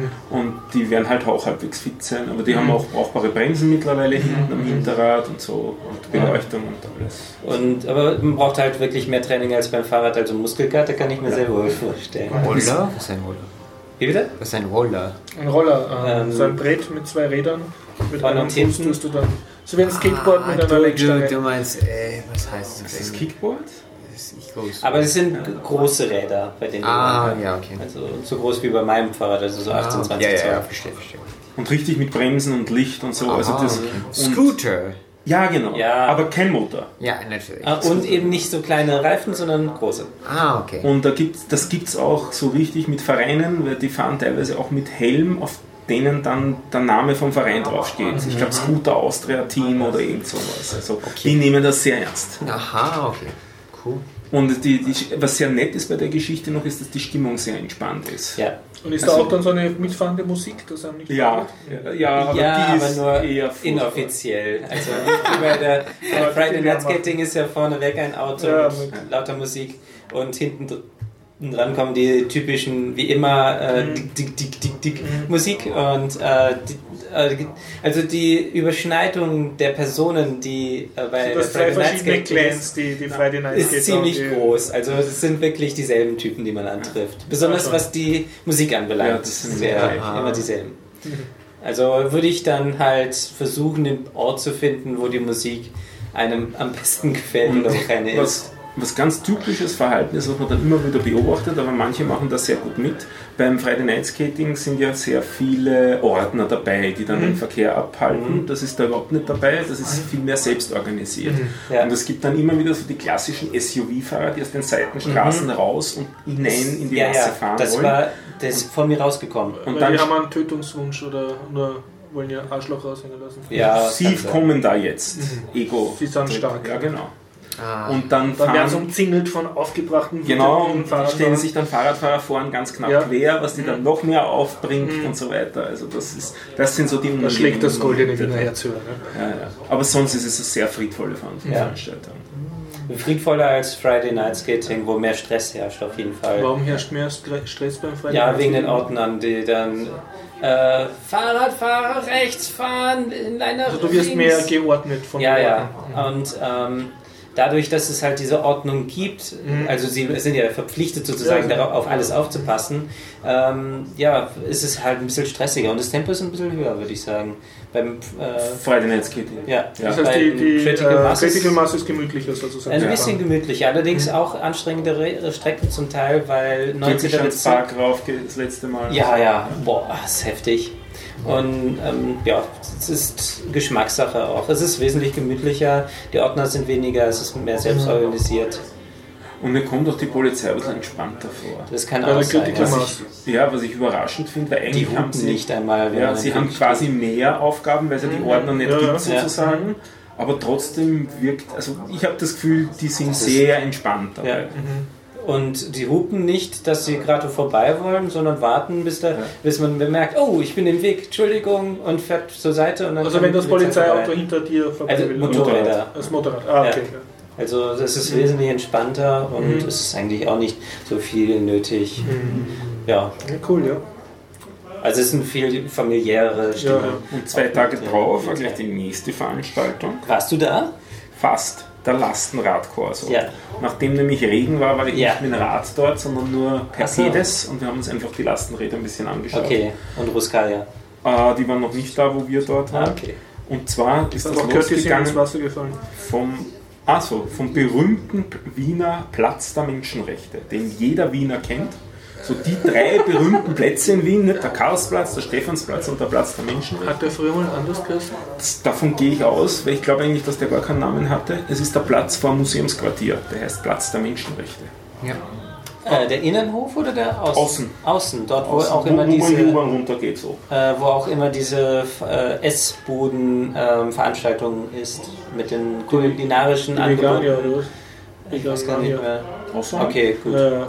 Ende von der Also direkt- Ende von der Marienhilferstraße. Ja, ja. Unteres Ende von der Marienhilferstraße. Okay, das wusste ich auch nicht, dass die. Weil noch weiter unten heißt Badenberger Straße. Ja, ja. Ah, okay. Das ist ein Platz. Das ist ein Platz und das heißt der Platz der Menschenrechte. Ja, man es gibt doch, glaube ich, kein Haus, was die Adresse Platz der Menschenrechte hätte.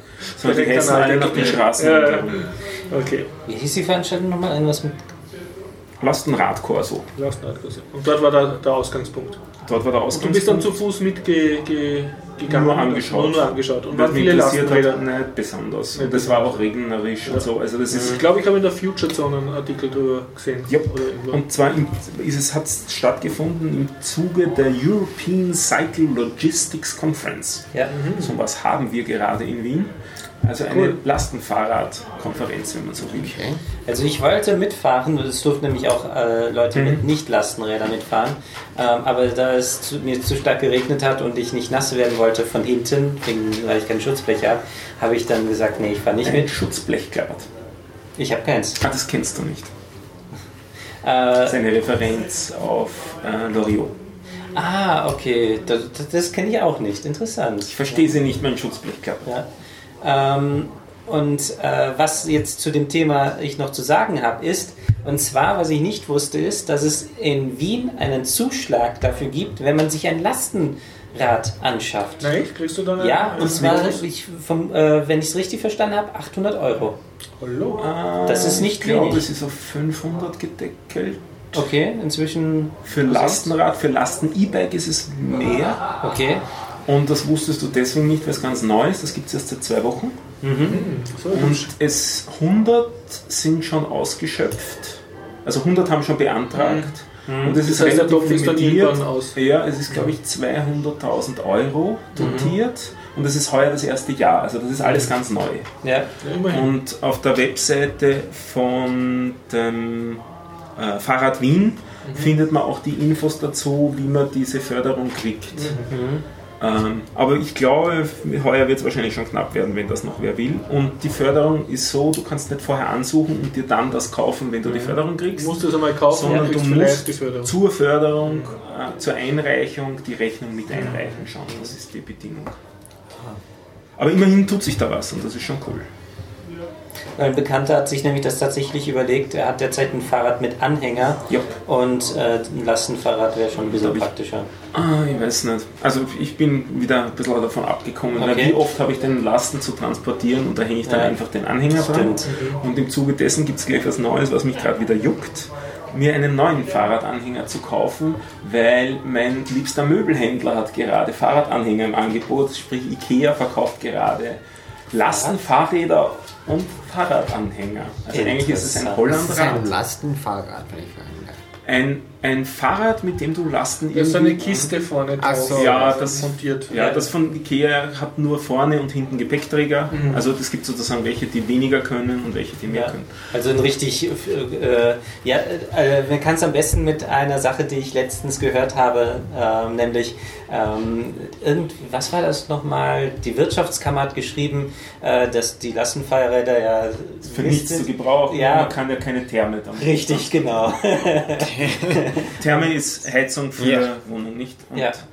Daraufhin hat dann einer zwei Thermen zur Wirtschaftskammer gefahren mit einem Lastenrad. Es gibt in Wien auch eine Firma, die heißt Moderna. Die waren so die, ziemlich die ersten, die äh, Lastenfahrräder, Zweiräder für Schwerlastentransport entwickelt haben. Also du hast Transportkapazität von 200 Kilo mit dem Fahrrad. Also das ist ein Also richtig, fast genug für mein Klavier zu ja, transportieren. Hey, da kannst du ein noch vorne richtig drauf stabiler. Rahmen.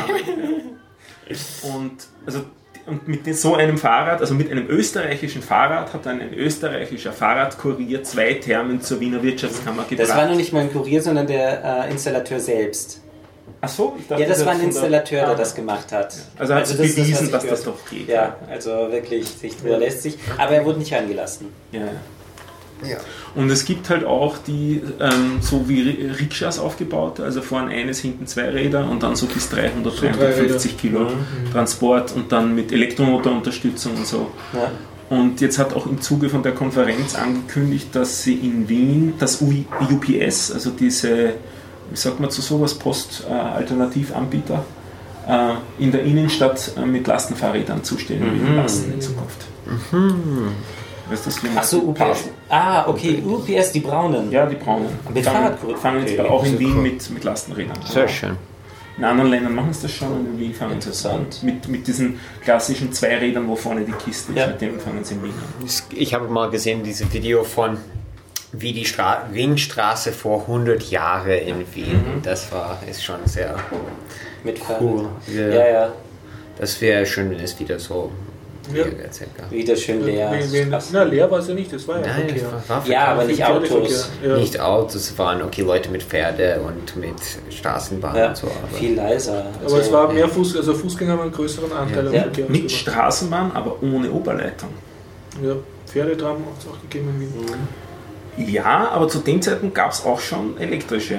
Trotzdem ohne Oberleitung. Das heißt, die, die Schienen waren elektrisch? Die haben noch zusätzlich unten eine weitere so Stromleitung Märklin gehabt. Märklin. die quasi so ein bisschen unten mit unten Mhm. reingreifen und un- in der, in der, am Ring entlang sind die mit einem anderen Bügel gefahren, unten Mhm. eben.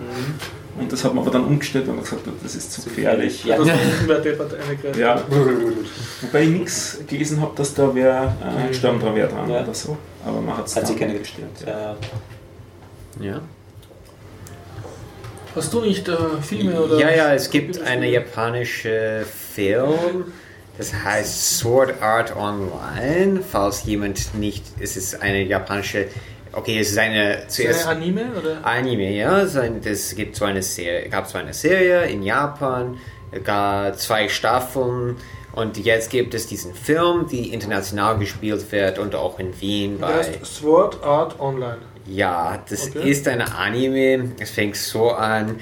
Ähm, in der Zukunft gibt es sowas wie einen HD Vive oder Virtual Reality Headset und das Spiel heißt Sword Art Online. Das ist äh, so ein Virtual Reality Spiel, ja. So die Leute und dann am Launch Day äh, 10.000 Leute tun es auf ihrem Kopf und spielen es. Und dann merken die, die können nicht ausloggen. Und wenn die im Spiel sterben, dann sterben die auch in echt. Das ist die, wie es anfängt. Und so, es geht zuerst um diese Leute, die nicht ausloggen können, wenn die, dadurch, dass, dadurch, dass dieser Headset eine Mikrowelle hat. Und Ich verstehe es auch nicht. Es ist, äh, Die werden dann gleich gegrillt, oder? ja, genau, wenn es ab, abge, und es hat eine Batterie. Die, über die der Trump abgehört wird. Ja, und so, das ist wie es anfängt und dann erste Staffel, zweite Staffel und dann jetzt gibt es diesen Film. Und die Film wird in ein, ich meine, SCS, einmal deutsche Synchronisation, einmal japanisch mit, ich glaube, deutsche Untertitel und Millennium City auch einmal. Und wenn jemand es anschauen will, würde ich empfehlen, sofort es zu reservieren. Ja, dieses Jahr alle. Äh, ich habe geschaut. Dir gefällt das gut? Also ja, es gefällt mir.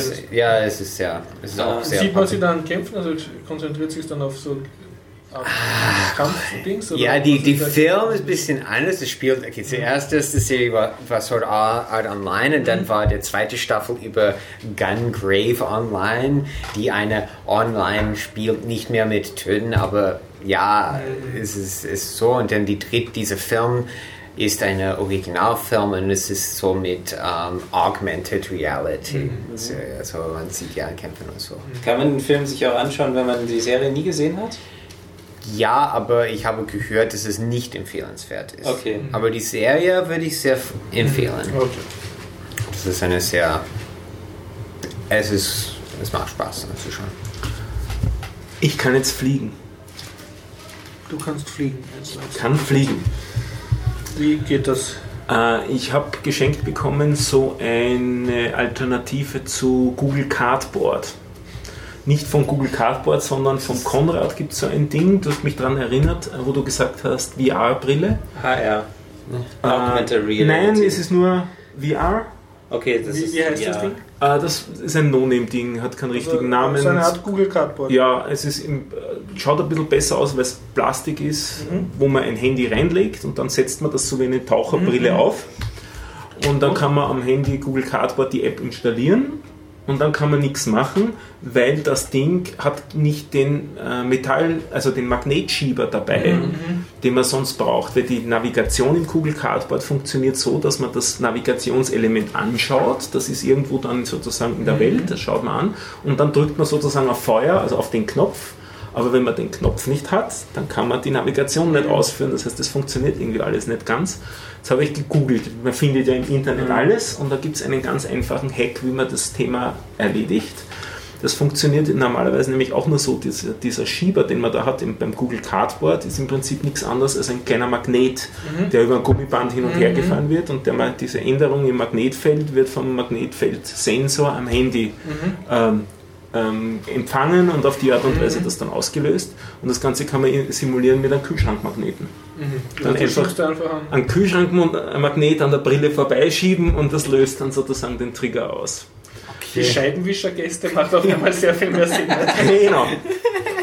Ich weiß nicht, wie das von außen aussieht, aber es funktioniert. Der Typ mit Bauchbrille.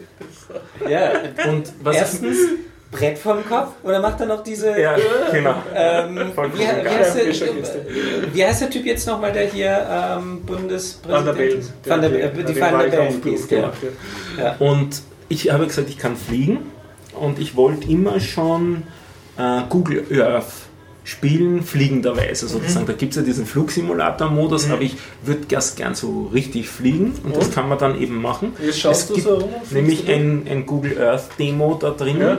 Wobei da eigentlich nur vorgesehen ist, dass man drei Orte anfliegt. Mhm. Die sind sozusagen einfach durch Navigation, Klick und dann landet man dort eigentlich im Google Street View sogar drinnen, was ja auch nicht Google Earth ist und so weiter. Wollte Google Street View gibt es noch nicht in Österreich. Ja? Gibt es nicht Ja, in ja. Österreich auf öffentlichen Straßen. Von manchen Gebäuden gibt es Mhm. es. Ich glaube von der Ja, SCS ja, oder ja. irgend sowas. Und In Deutschland und Österreich gibt es nicht, Ja. aber fast überall Deutschland gibt es das.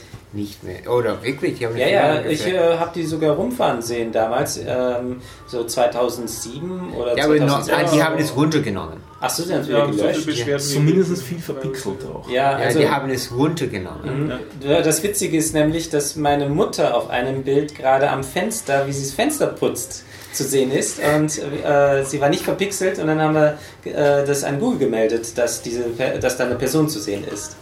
Daher weiß ich, dass es auf jeden Fall gab. Aber vier Orte oder so Google Street View ist nicht Google Earth. Das ist ausgesprochen unbefriedigend. Ich wollte ja durch die Welt fliegen können. Ja. Also habe ich wieder gegoogelt und geschaut, ob man dann nicht was machen kann. Und tatsächlich, man kann was machen. Nämlich, wenn man in dem Überblicksmodus ist, sozusagen oben drüber schwebt, dann ist man eigentlich schon im Flugsimulator-Modus. Ja. Also wenn man dann nur in eine gewisse Richtung schaut, dann fliegt man auch in die Richtung. Du fliegst automatisch in die Richtung, in die du In- schaust. Ja. Und es ist auch so, dass die Geschwindigkeit einfach abhängt von der Höhe, mit der du fliegst. Je niedriger du fliegst, desto langsamer wirst du. Und das haben, das haben sie recht geschickt gelöst, sodass ich dann wirklich von irgendwo in der Schweiz, was ist der, der ist ein Skiort in der Schweiz, ein berühmter, von dort, ja genau, St. Moritz, von dort bin ich aufgestiegen, über Europa geflogen, bis ich dann bei mir zu Hause beim Haus vorbeigeflogen bin. So innerhalb von 10 Minuten kann man quer durch Europa fliegen, wenn man sich ausreichend orientieren kann. Es ist gar nicht so einfach, weil man hat fast nur die Küstenlinien als Orientierung, weil und, also die, die Seen hat man auch noch ganz gut. Also der, den Balaton sieht man super, aber den Neusiedlersee sieht man schon viel schlechter. Aber dann mit, mit Es fehlen Balaton halt die ganzen Beschriftungen. Ne? Es steht ja nichts keine. Beschriftungen, keine Ländergrenzen, die fehlen ganz Ja. arg. Es ist Also wirklich nur Gelände. Straßen, nix da. Donau hast du erkannt? Oder? Aber da musst du schon relativ Ja. nah sein. Den Rhein kann man gut erkennen auf Google Earth. Also wirklich Balaton ist, also zuerst einmal Ja. die, beim Mittelmeer die Küstenlinien, Italien so, Mhm. das ist markant, wenn man sehr hoch ist. Und dann reinfliegen über den Balaton, Neusiedlersee und so kommt man schon noch Ja. runter. Ich bin einmal tatsächlich von äh, Köln nach Wien oder umgekehrt, ich weiß nicht mehr, geflogen. Und ähm, wenn du ordentlich, äh, ordentliche Internetverbindung hast, Mhm. das Google Earth ist jetzt alles auch 3D, also die Häuser sind alle auch in 3D Ja, ja, gerendert und Ja. das funktioniert eigentlich wirklich Ja. ganz hübsch. Äh, Wien ist wirklich 3D. Ja, ja. Ja, das, ich kann wirklich die Häuser erkennen, sogar Bäume. Ja. Äh, ursprünglich gab es zwar schon 3D, aber die, die Bäume Also waren halt so so Quadrate Ja. und jetzt sind Jetzt sogar die besser, Baumstämme zu erkennen. Ja. Na, das ist sehr, eine sehr lustige Geschichte. Das macht Spaß. Und das kostet, ich glaube, 20 Euro kostet das Ding. Also das Ja. ist nicht viel Mhm. Geld. Google Earth ist kostenlos, gibt es auf dem Ja. PC und da funktioniert auch schon. Und man kann es ja vielleicht für andere Spiele auch verwenden. Das ist Also ich habe ehrlich gesagt nichts anderes Aufregendes gefunden. Das meiste waren irgendwie so, ähm, Achterbahn-Simulator. ja, oder aber ja, und noch dazu nicht gut gemacht, finde ich. Ja. Also ich weiß nicht, das war alles von der Grafik her recht. Ja. Es, es hat mich so erinnert an die El-Sachen, die waren irgendwie auch immer so dürftig, die ja, voll. 3D-Geschichten im Browser. Herrlich. Und, aber das Google Earth, das ist echt nettes Herumfliegen. Ja, jetzt wird ja alles besser mit WebGL. Ich habe einen Kinofilm und zwar The Other Side of Hope. Und äh, der ist von einem finnischen Regisseur, der immer so ganz traurige Aki Filme. Kaurismäki. Dankeschön. Nein, ich bin halt der Filmexperte. Absolut, ja. Und äh, ich muss aber sagen, der Film, dafür, dass er ein sehr eher tragisches Thema hat, ist relativ lustig. Also das Thema ist ein Flüchtling äh, aus Syrien, der in Finnland strandet und dann halt dort offiziell Asyl ansucht und im Asylwerberheim andere Leute kennenlernt und äh, das kann man verraten, es wird dann abgelehnt auch das Asyl und wie er damit umgeht und sich dann trotzdem durchschlägt. Gleichzeitig ist so eine Geschichte von so einer Art Unternehmer, der schon ein bisschen älter ist und plötzlich beschließt, ein Restaurant aufmachen und die treffen sich dann halt. Äh, aber das Ganze ist, ist ein sehr heiterer Film. Also man hat viel zum Schmunzeln und zum Lachen und ähm, erlebt sehr davon, dass man halt sehr viele sehr finnische Typen sieht, die durch die Bank eher ein bisschen wortkarg sind und diese Wortkargheit dann kompensieren durch Musik. Ja, also sie tun sich dann sehr stürzen in so Country-Musik oder Tango-Musik. Tango. Ja, also es wird, wird sehr viel musiz- musiziert in dem Film und, und ja, es ist halt, es kommen auch so Heimatschützer vor, also so Art Skinheads, die, die vertreten. Ja, oder finnische Befreiungsarmee oder so irgendwie, so, so, die Unguten vom Film und ja. Ja, und es ist, äh, also ich habe es recht, recht heiter gefunden. Kannst du durchaus, durchaus anschauen.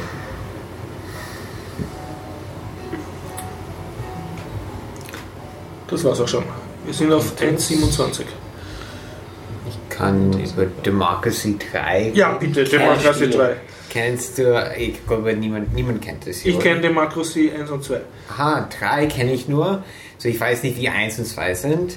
Es finde ich lustig. Ähm, manchmal, ich meine, ich würde nicht mehr als 5 bis 10 Euro ausgeben dafür, würde ich sagen jetzt. Aber ich finde es ein lustiges Spiel und am meisten macht mir Spaß, aus Amerika zu spielen. Man muss vielleicht sagen, was für eine Art Spiel das ist. Ja, es ist ein politisches Simulatorspiel, dass man bestimmte Policies macht und man muss wieder gewählt werden und man kann umgebracht werden von bestimmten Gruppen, die dich hassen. Und es gibt die verschiedenen Gruppen, es gibt die Konservativen, die Liberalen, die Kapitalisten, die Sozialisten, die die Öko-Leute und alles und die Minderheiten und alles und bestimmte Gruppen, wenn die sehr groß sind und du magst die sehr wütend, dann bringen die dich um.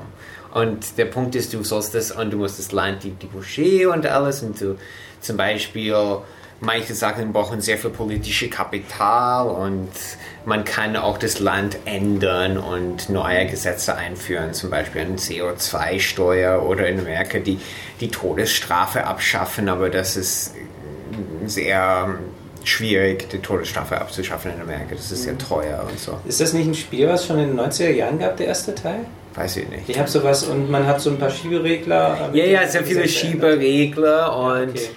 und ja, was lustig, was interessant ist, ist auch, ähm, wenn ich es spiele, dann schaue ich zuerst, was man kann, es ist nicht nur, dass es gibt diese bestimmte Gruppen, aber deine, die Gesetze und was passiert, beeinflussen, wie viele Leute in jeder Gruppe sind. Und Und man, man spielt es eigentlich hauptsächlich in, statischen Statistik-Screens, die aber recht gut gemacht sind. Oder? Ja, ja. Man hat so, so ein, ein Feld mit Leuten, die in ihre Sektoren unterteilt sind und dann Ja, siehst ja. du immer, wenn du da an einer kleinen Schraube drehst, macht, äh, macht das die Leute glücklicher, aber andere ja. unglücklicher. Und man darf halt keine Gruppe zu sehr verbrennen. Ja, aber ich muss sagen, wenn ich Amerika spiele Mhm. oder wenn ich grundsätzlich spiele, meine erste Sache ist, ich mache die, wie heißt Inheritance Tax auf Deutsch? Äh, Äh, Einkommensteuer. nein, Inheritance. Äh, Erbschaftssteuer. Erbschaftssteuer Maximum Ja. und total auf Sozialismus und dann Ja. die Kapitalisten, Kapitalisten die Nummer senkt runter, bis es nur noch, Also du veränderst dann auch die Bevölkerung. Genau. Also du ekelst die Kapitalisten heraus sozusagen. ja, die gehen von 51% auf 5% meistens, wenn, ich, wenn ich fertig, oder, Wow. ja. So was dann sozialistisches Utopia. Ja, und, und die religiösen Leute gehen auch auf Yeah. Null. Endlich ein Spiel, wo man sich austoben kann. Ja, und ja, Amerika ist sehr schwierig, dadurch, dass ähm, es gibt Term Limits und man kann, es gibt Runden, es ist ein Rundenspiel und es gibt mit Amerika, äh, dadurch, dass man als Präsident nur acht Jahre sein, es gibt nur, ähm, jedes Jahr sind vier Runden, so acht mal auf die 32 Runden und dann ist es aus. Was macht den Reiz aus? Was macht den Reiz aus? Ich glaube, das kann, kann ich beantworten, dass das Spiel relativ realitätsnah ist an den, an den politischen Fragestellungen. Also du tust jetzt nicht Afrika erobern in einem Strategiespiel, sondern du triffst so Entscheidungen, die du aus dem Zeitungs- oder Fernsehlektüre kennst Ja. und die du gern und du kannst halt über, überlegen, verschwende ich mein limitiertes politisches Kapital, das man hat, also so wie viel man wirklich umsetzen kann in einer Runde, verschwende ich das jetzt, um diese Politik durchzudrücken oder mache ich irgendetwas, was billiger ist? Und sind halt meistens so Oder durch Aschisch freigeben oder führe führ ich dieses und dieses Gesetz ein, erhöhe ich die Entwicklungshilfe oder senke ich sie. Ne? Oder mache ich ähm, Toll Roads oder äh, für gebe ich mehr Geld au- aus für Polizei oder weniger und für die Aber ist es nicht paradox, dass das Democracy hast du gesagt? Ja. das? das ist doch eher Dictatorship, oder? Nein, nein, nein, du, du Wenn bist eben nicht der Allmächtige. Du kannst schon, also du wirst immer mit vielen Situationen konfrontiert und du hast sehr viele, wie soll man sagen, Baustellen, werden so als, äh, als kleine Knotenpunkte symbolisiert. Und natürlich willst du überall was ändern, aber du merkst eben, dass, dass du nicht die, das politische Kapital dazu hast. Also du kannst nur einen sehr limitierten Anzahl von deinen Wünschen überhaupt beeinflussen und dann auch mit einem Schieberegler. Ja. Je mehr du äh, die Gesellschaft oder äh, versuchst zu verändern von ihrem Ist-Zustand, desto teurer wird das. ja. Also du kannst sehr viele kleine Schritte setzen oder ein paar große versuchen zu machen. Und das hat aber alles Auswirkungen, was du dann schön siehst. Also jede Entscheidung freut halt eine Gruppe, aber verärgert andere Gruppen. Manche Sachen ärgern keine Gruppen, aber das sind Sachen, die dann die Budget mehr Geld kosten. Zum Beispiel ähm, Health Food Subsidies machen, macht die niemand unglücklich. Wenn, wenn man, Aber zum Beispiel Junk Food Tax macht bestimmte Leute unglücklich und man macht bestimmte Gruppen äh, reicher oder ärmer und ja. Ich habe nicht gewusst, dass du auch die, die Anzahl dieser Leute dann reduzieren kannst. Ja, man kann die Anzahl der Leute ändern und so Dann kannst du praktisch deine politischen Gegner kleiner machen. Genau, indem man es zum Beispiel, wenn man einführt, ähm, staatliche äh, Häuser, State Housing ja. und, und sehr viel Geld investiert und sehr viel Geld in staatliche äh, Schulen und, und, und äh, das, dann kann man es sozialistischer machen und wenn man mit Vouchers und mit, mit äh, Business äh, Subsidies, dann kann man diese Kapitalisten mehr machen zum Beispiel. Ist das Spiel deterministisch? Also wenn man dieselben Sachen angibt, kommt wieder selber raus? Nein.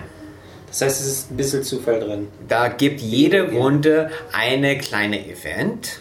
Ich meine jetzt, wenn man zwei äh, Spiele ähm, spielt und immer das, äh, dieselben Regler verwendet und die Ausgangssituation. Nein, es ist nicht. Dadurch, dass erstens es gibt ein bisschen eine Randomness, zum Beispiel die Welt World Economy Okay, die ist verändert sich auch. veränderlich, ja. Und äh, jede Runde gibt es eine Random Event. Zum Beispiel, es fragt dich, willst du äh, Same-Sex-Marriage äh, legal machen oder nicht? Oder es gibt einen Terroranschlag. Oder was immer, Stock Market Crash. Okay. Also da musst du dann halt reagieren. Ja. Also, ja. Und das, oder willst du äh, Software-Patenten legalisieren machen oder nicht? Und Das Schöne ist, bei jeder Entscheidung, die du triffst, ist, äh, sagt er dir auch äh, Pro- und Gegenargumente, die du eigentlich relativ gut kennst aus den Zeitungen, Ja. halt so schön zusammengefasst auf zwei Sätze. Also ich finde, das hat sich sehr nett gespielt. Ja, ja. Erste Es ist lustig, von Zeit zu Zeit ein, ein bisschen zu spielen. Ich kannte den ersten Teil aus den 90er Jahren noch. Ja, die dritte, ich meine, ich glaube, es ist noch immer von einer Person gemacht, der dann ähm, jemand zahlt, dass der die Grafik macht und jemand macht die Musik oder so. Das ist auch Das so ist, glaube ich, ein Deutscher sogar, wenn ich das noch richtig weiß. Engländer. Ein Engländer war es, okay. Ja, aber man merkt jetzt ein bisschen, dass er Engländer ist und dadurch ist es nicht typisch amerikanisch. Wie lang ist ein Spiel? Wie lang ist ein Spiel? Hm. Ja, du bist ja nicht unter Zeitstress. Es Ja, es ist turn-based, so das ist eine Frage, wie lange du denken musst, aber maximal zwei Stunden oder eine Okay. Stunde, ich würde sagen. Wenn, wenn, ich meine, wenn man real, ich meine, okay, mit Amerika ist es zeitlich begrenzt, ja, aber Deutschland kannst du nach 40 Jahren noch immer Kanzler sein. So, das sind, Wenn alle glücklich sind. ja, wenn alle, Also du, du darfst nie mehr als 50 Prozent äh, böse machen, oder? Es ist jede so Wahl. und so viele Jahre eine Neuwahl. Wenn Ja. die, die Opponenten mehr Wählerstimmen haben als du, dann verlierst Ja. du. Aber das habe ich nie das Problem. Das Problem habe ich immer gehabt, dass eine bestimmte Gruppe von Leuten mich immer umbringen wollen. Und einmal habe ich versucht, Donald Trumps äh, Versprechen umzusetzen, zu sehen, was passiert. Und es war immer eine Katastrophe, muss ich sagen. Damit ist es bewiesen.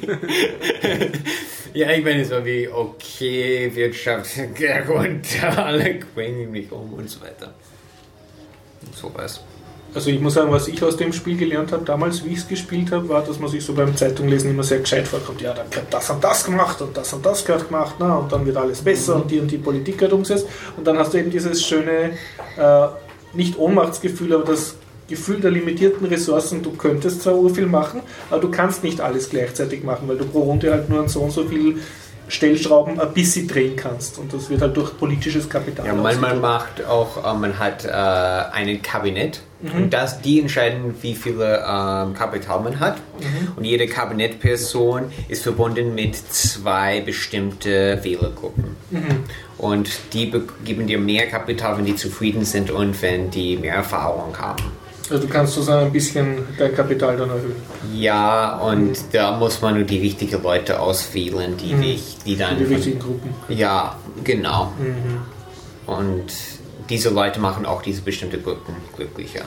Und was, was mir noch aufgefallen ist beim Spiel, das ist ein sehr schönes Gefühl, dass man dann in Versuchung geführt wird, Politik zu machen, die jetzt nicht unbedingt den eigenen Überzeugungen überspricht, nur um strategisch irgendeine Gruppe jetzt glücklicher zu machen, weil man halt über die nächste Wahl drüber kommen will oder weil man sich halt nicht umgebracht werden will von irgendwelchen. Willkommen in der Realität. Ja, das habe ich. Das, Ja, das bei, Gefühl bei, bei mir machte ich aber Sachen richtig. Ich habe, ich weiß nicht, irgendwie es ausgecheckt, dass ich mache wirklich die ärgste extremistische Politik, würde ich Und du sagen. kommst durch damit. Also du Ja. bist korrupt. Nein, nein, nein, nein. Ich mache so wie, okay, staatliche Schulen bekommen maximale Qualität, staatliche Krankenversicherung Maximum Ja. und Du eh, aber ich meine, der Horst ist korrupt. Ja, ich habe natürlich auch versucht, meine, meine, meine sehr ultra-Öko-Politik so Ja. durchzusetzen, aber bin halt sehr schnell ins Schlu Schludern, also ins Schleudern gekommen dadurch. Ne? Ich wurde auch mehrmals vom Geheimdienst umgebracht. Hm. Mehrmals dann. Mehrmals, ja, bei Ja. mehreren Versuchen, weil ich zu radikal da meine Vorstellung ja, bei mir war es immer die Kapitalisten. Ja. Immer die Kapitalisten, nicht die, nicht die religiöse Show, die Konservativen. Dadurch, dass die Konservativen kann man glücklich machen, indem man die Polizei sehr gut unterstützt. Dadurch, sie lieben die Polizei, wie fast jeder, außer die Liberalen. Und die religiösen Leute, ja, es, man kann, wenn man nicht, wenn man macht ähm, Abtreibung frei für alle Frauen, die es erlauben, das macht die unglaublich aufgeregt. Und um das zu machen, muss man nur die aussterben. Also du musst die wegekeln, die. äh, Ja, man macht das, indem man, ähm, es gibt irgendwo eine Slider für Creationism versus Evolution. Man macht Evolution only und man hat ein Space-Programm. Dann sind die weg. Sehr gut. Das musst Absolut geschossen. Aber irgendwie. Tja, Ich muss euch noch dazu zwingen, zwei Podcast-Episoden zu Bitte hören, schön, weil sie ja. großartig sind. Und zwar die letzten beiden von Logbuch Netzpolitik. Die letzte überhaupt ist mit dem Thomas Lohninger. Zusammenfassung vom, würde sagen, letzten halben, dreiviertel Jahr, was sich in Österreich getan hat an Netzpolitik. Unter anderem da eben jetzt auch, was wir an Demos in letzter Zeit so besprochen haben und so weiter. Apropos, heute ist ein tragischer Tag. Die Koalition hat sich geeinigt auf eine Verschärfung der, des, des Demonstrationsgesetzes. ist das jetzt schon durch? Also sie Ja, haben sich toll. geeinigt drauf. Das heißt, es ist also noch nicht im Parlament, sondern die Einigung, die, die sie vorher machen, die Absprache, wie sie abstimmen werden, da haben sie sich auf etwas geeinigt. Da Es ist es doch Verfassungsmehrheit, oder? Mm, Nicht einmal? Na, für das glaube ich nicht. Ah, Weil so, es sind nicht alle Änderungen, Mhm. sondern es ist nur ein Teil. Äh, Und es ist, es ist nicht so schlimm, wie ich befürchtet habe, ehrlich gesagt. Ja, sie haben ja Ähm, strategisch schon mal schlimm ganz genug. schlimme Sachen. aber man kann ja mal gleich, Äh, klein anfangen und man kann ja dann später das In kleinen Schritten, genau. Sie machen eben nicht extrem. Dem, äh, Democracy ist. Ja. ist Ja. wirklich gute Simulator. Dann. Und die zweite ist die Episode davor, die ist mit dem Frank Rieger, den ich überhaupt gern habe. Mhm. Und zwar erklärt der, was in dem, spricht man das Vault 7, 7 aus? Also Vault das, 7, äh, die sieben, letzte ja. Publikation von Wikileaks. Ja. wo relativ viel drinnen war zum Thema, äh, wie die amerikanischen Geheimdienste agieren. Und äh, das ist ja ein Security-Mensch und mit einigen anderen zusammen hat er das inhaltlich auch wirklich analysiert. Nicht nur im Hinblick darauf, was da jetzt geleakt ist an technischen Sachen, also was können die jetzt gerade, kommt auch vor, aber gar nicht so sehr das, sondern eher das, wie agieren sie. Also welche Strategien verfolgt, verfolgen die technischen Abteilungen bei den Geheimdiensten, wenn sie als Auftrag kriegen, unterstützt jetzt äh, unsere Leute, sodass wir die Gruppe sowieso abhören können oder das und das Geheimnis rauskriegen. Dass die, wie die strategisch es ist wirklich eine großartige Beschreibung. Das also ich habe noch nie Also das Gefühl gehabt, ja, und Podcast äh, ich wusste nicht, Logbuch wie gut Netzpolitik. der erklärt, der kann wirklich super ja, erklären. der ist super. Und der hat sich da so also richtig eingearbeitet in das Thema. Also das unbedingte Hörempfehlung, die, die vorletzte Episode von Logbuch Netzpolitik mit dem Frank Okay. Rieger. Die mit Tom Lohninger ist auch sehr gut, aber das war sozusagen nichts Neues, weil das erlebe ich hier eh live. Aber das könnte vielleicht für, für deutsche Hörer interessanter sein. Aber die mit Frank Rieger ist echt super. Da, also, ja, Ja, äh, alternativlos ist ja schon grandios. Ja. Mit ihm. Und FIFA. Meine Herren, ich würde sagen, verschieben wir die restlichen Themen auf nächstes Mal. ich Ja. habe nichts mehr. Okay, passt. Du hast noch Spiele, glaube Ich habe es. Ja, aber ich so kann viel überhaupt gefragt. nicht. Gut, dann äh, ähm, verabschieden wir uns bis nächste Sendung. Ja. Wahrscheinlich wieder in der. Ciao. Ciao. Tschüss. Gut. 1, 42, 21.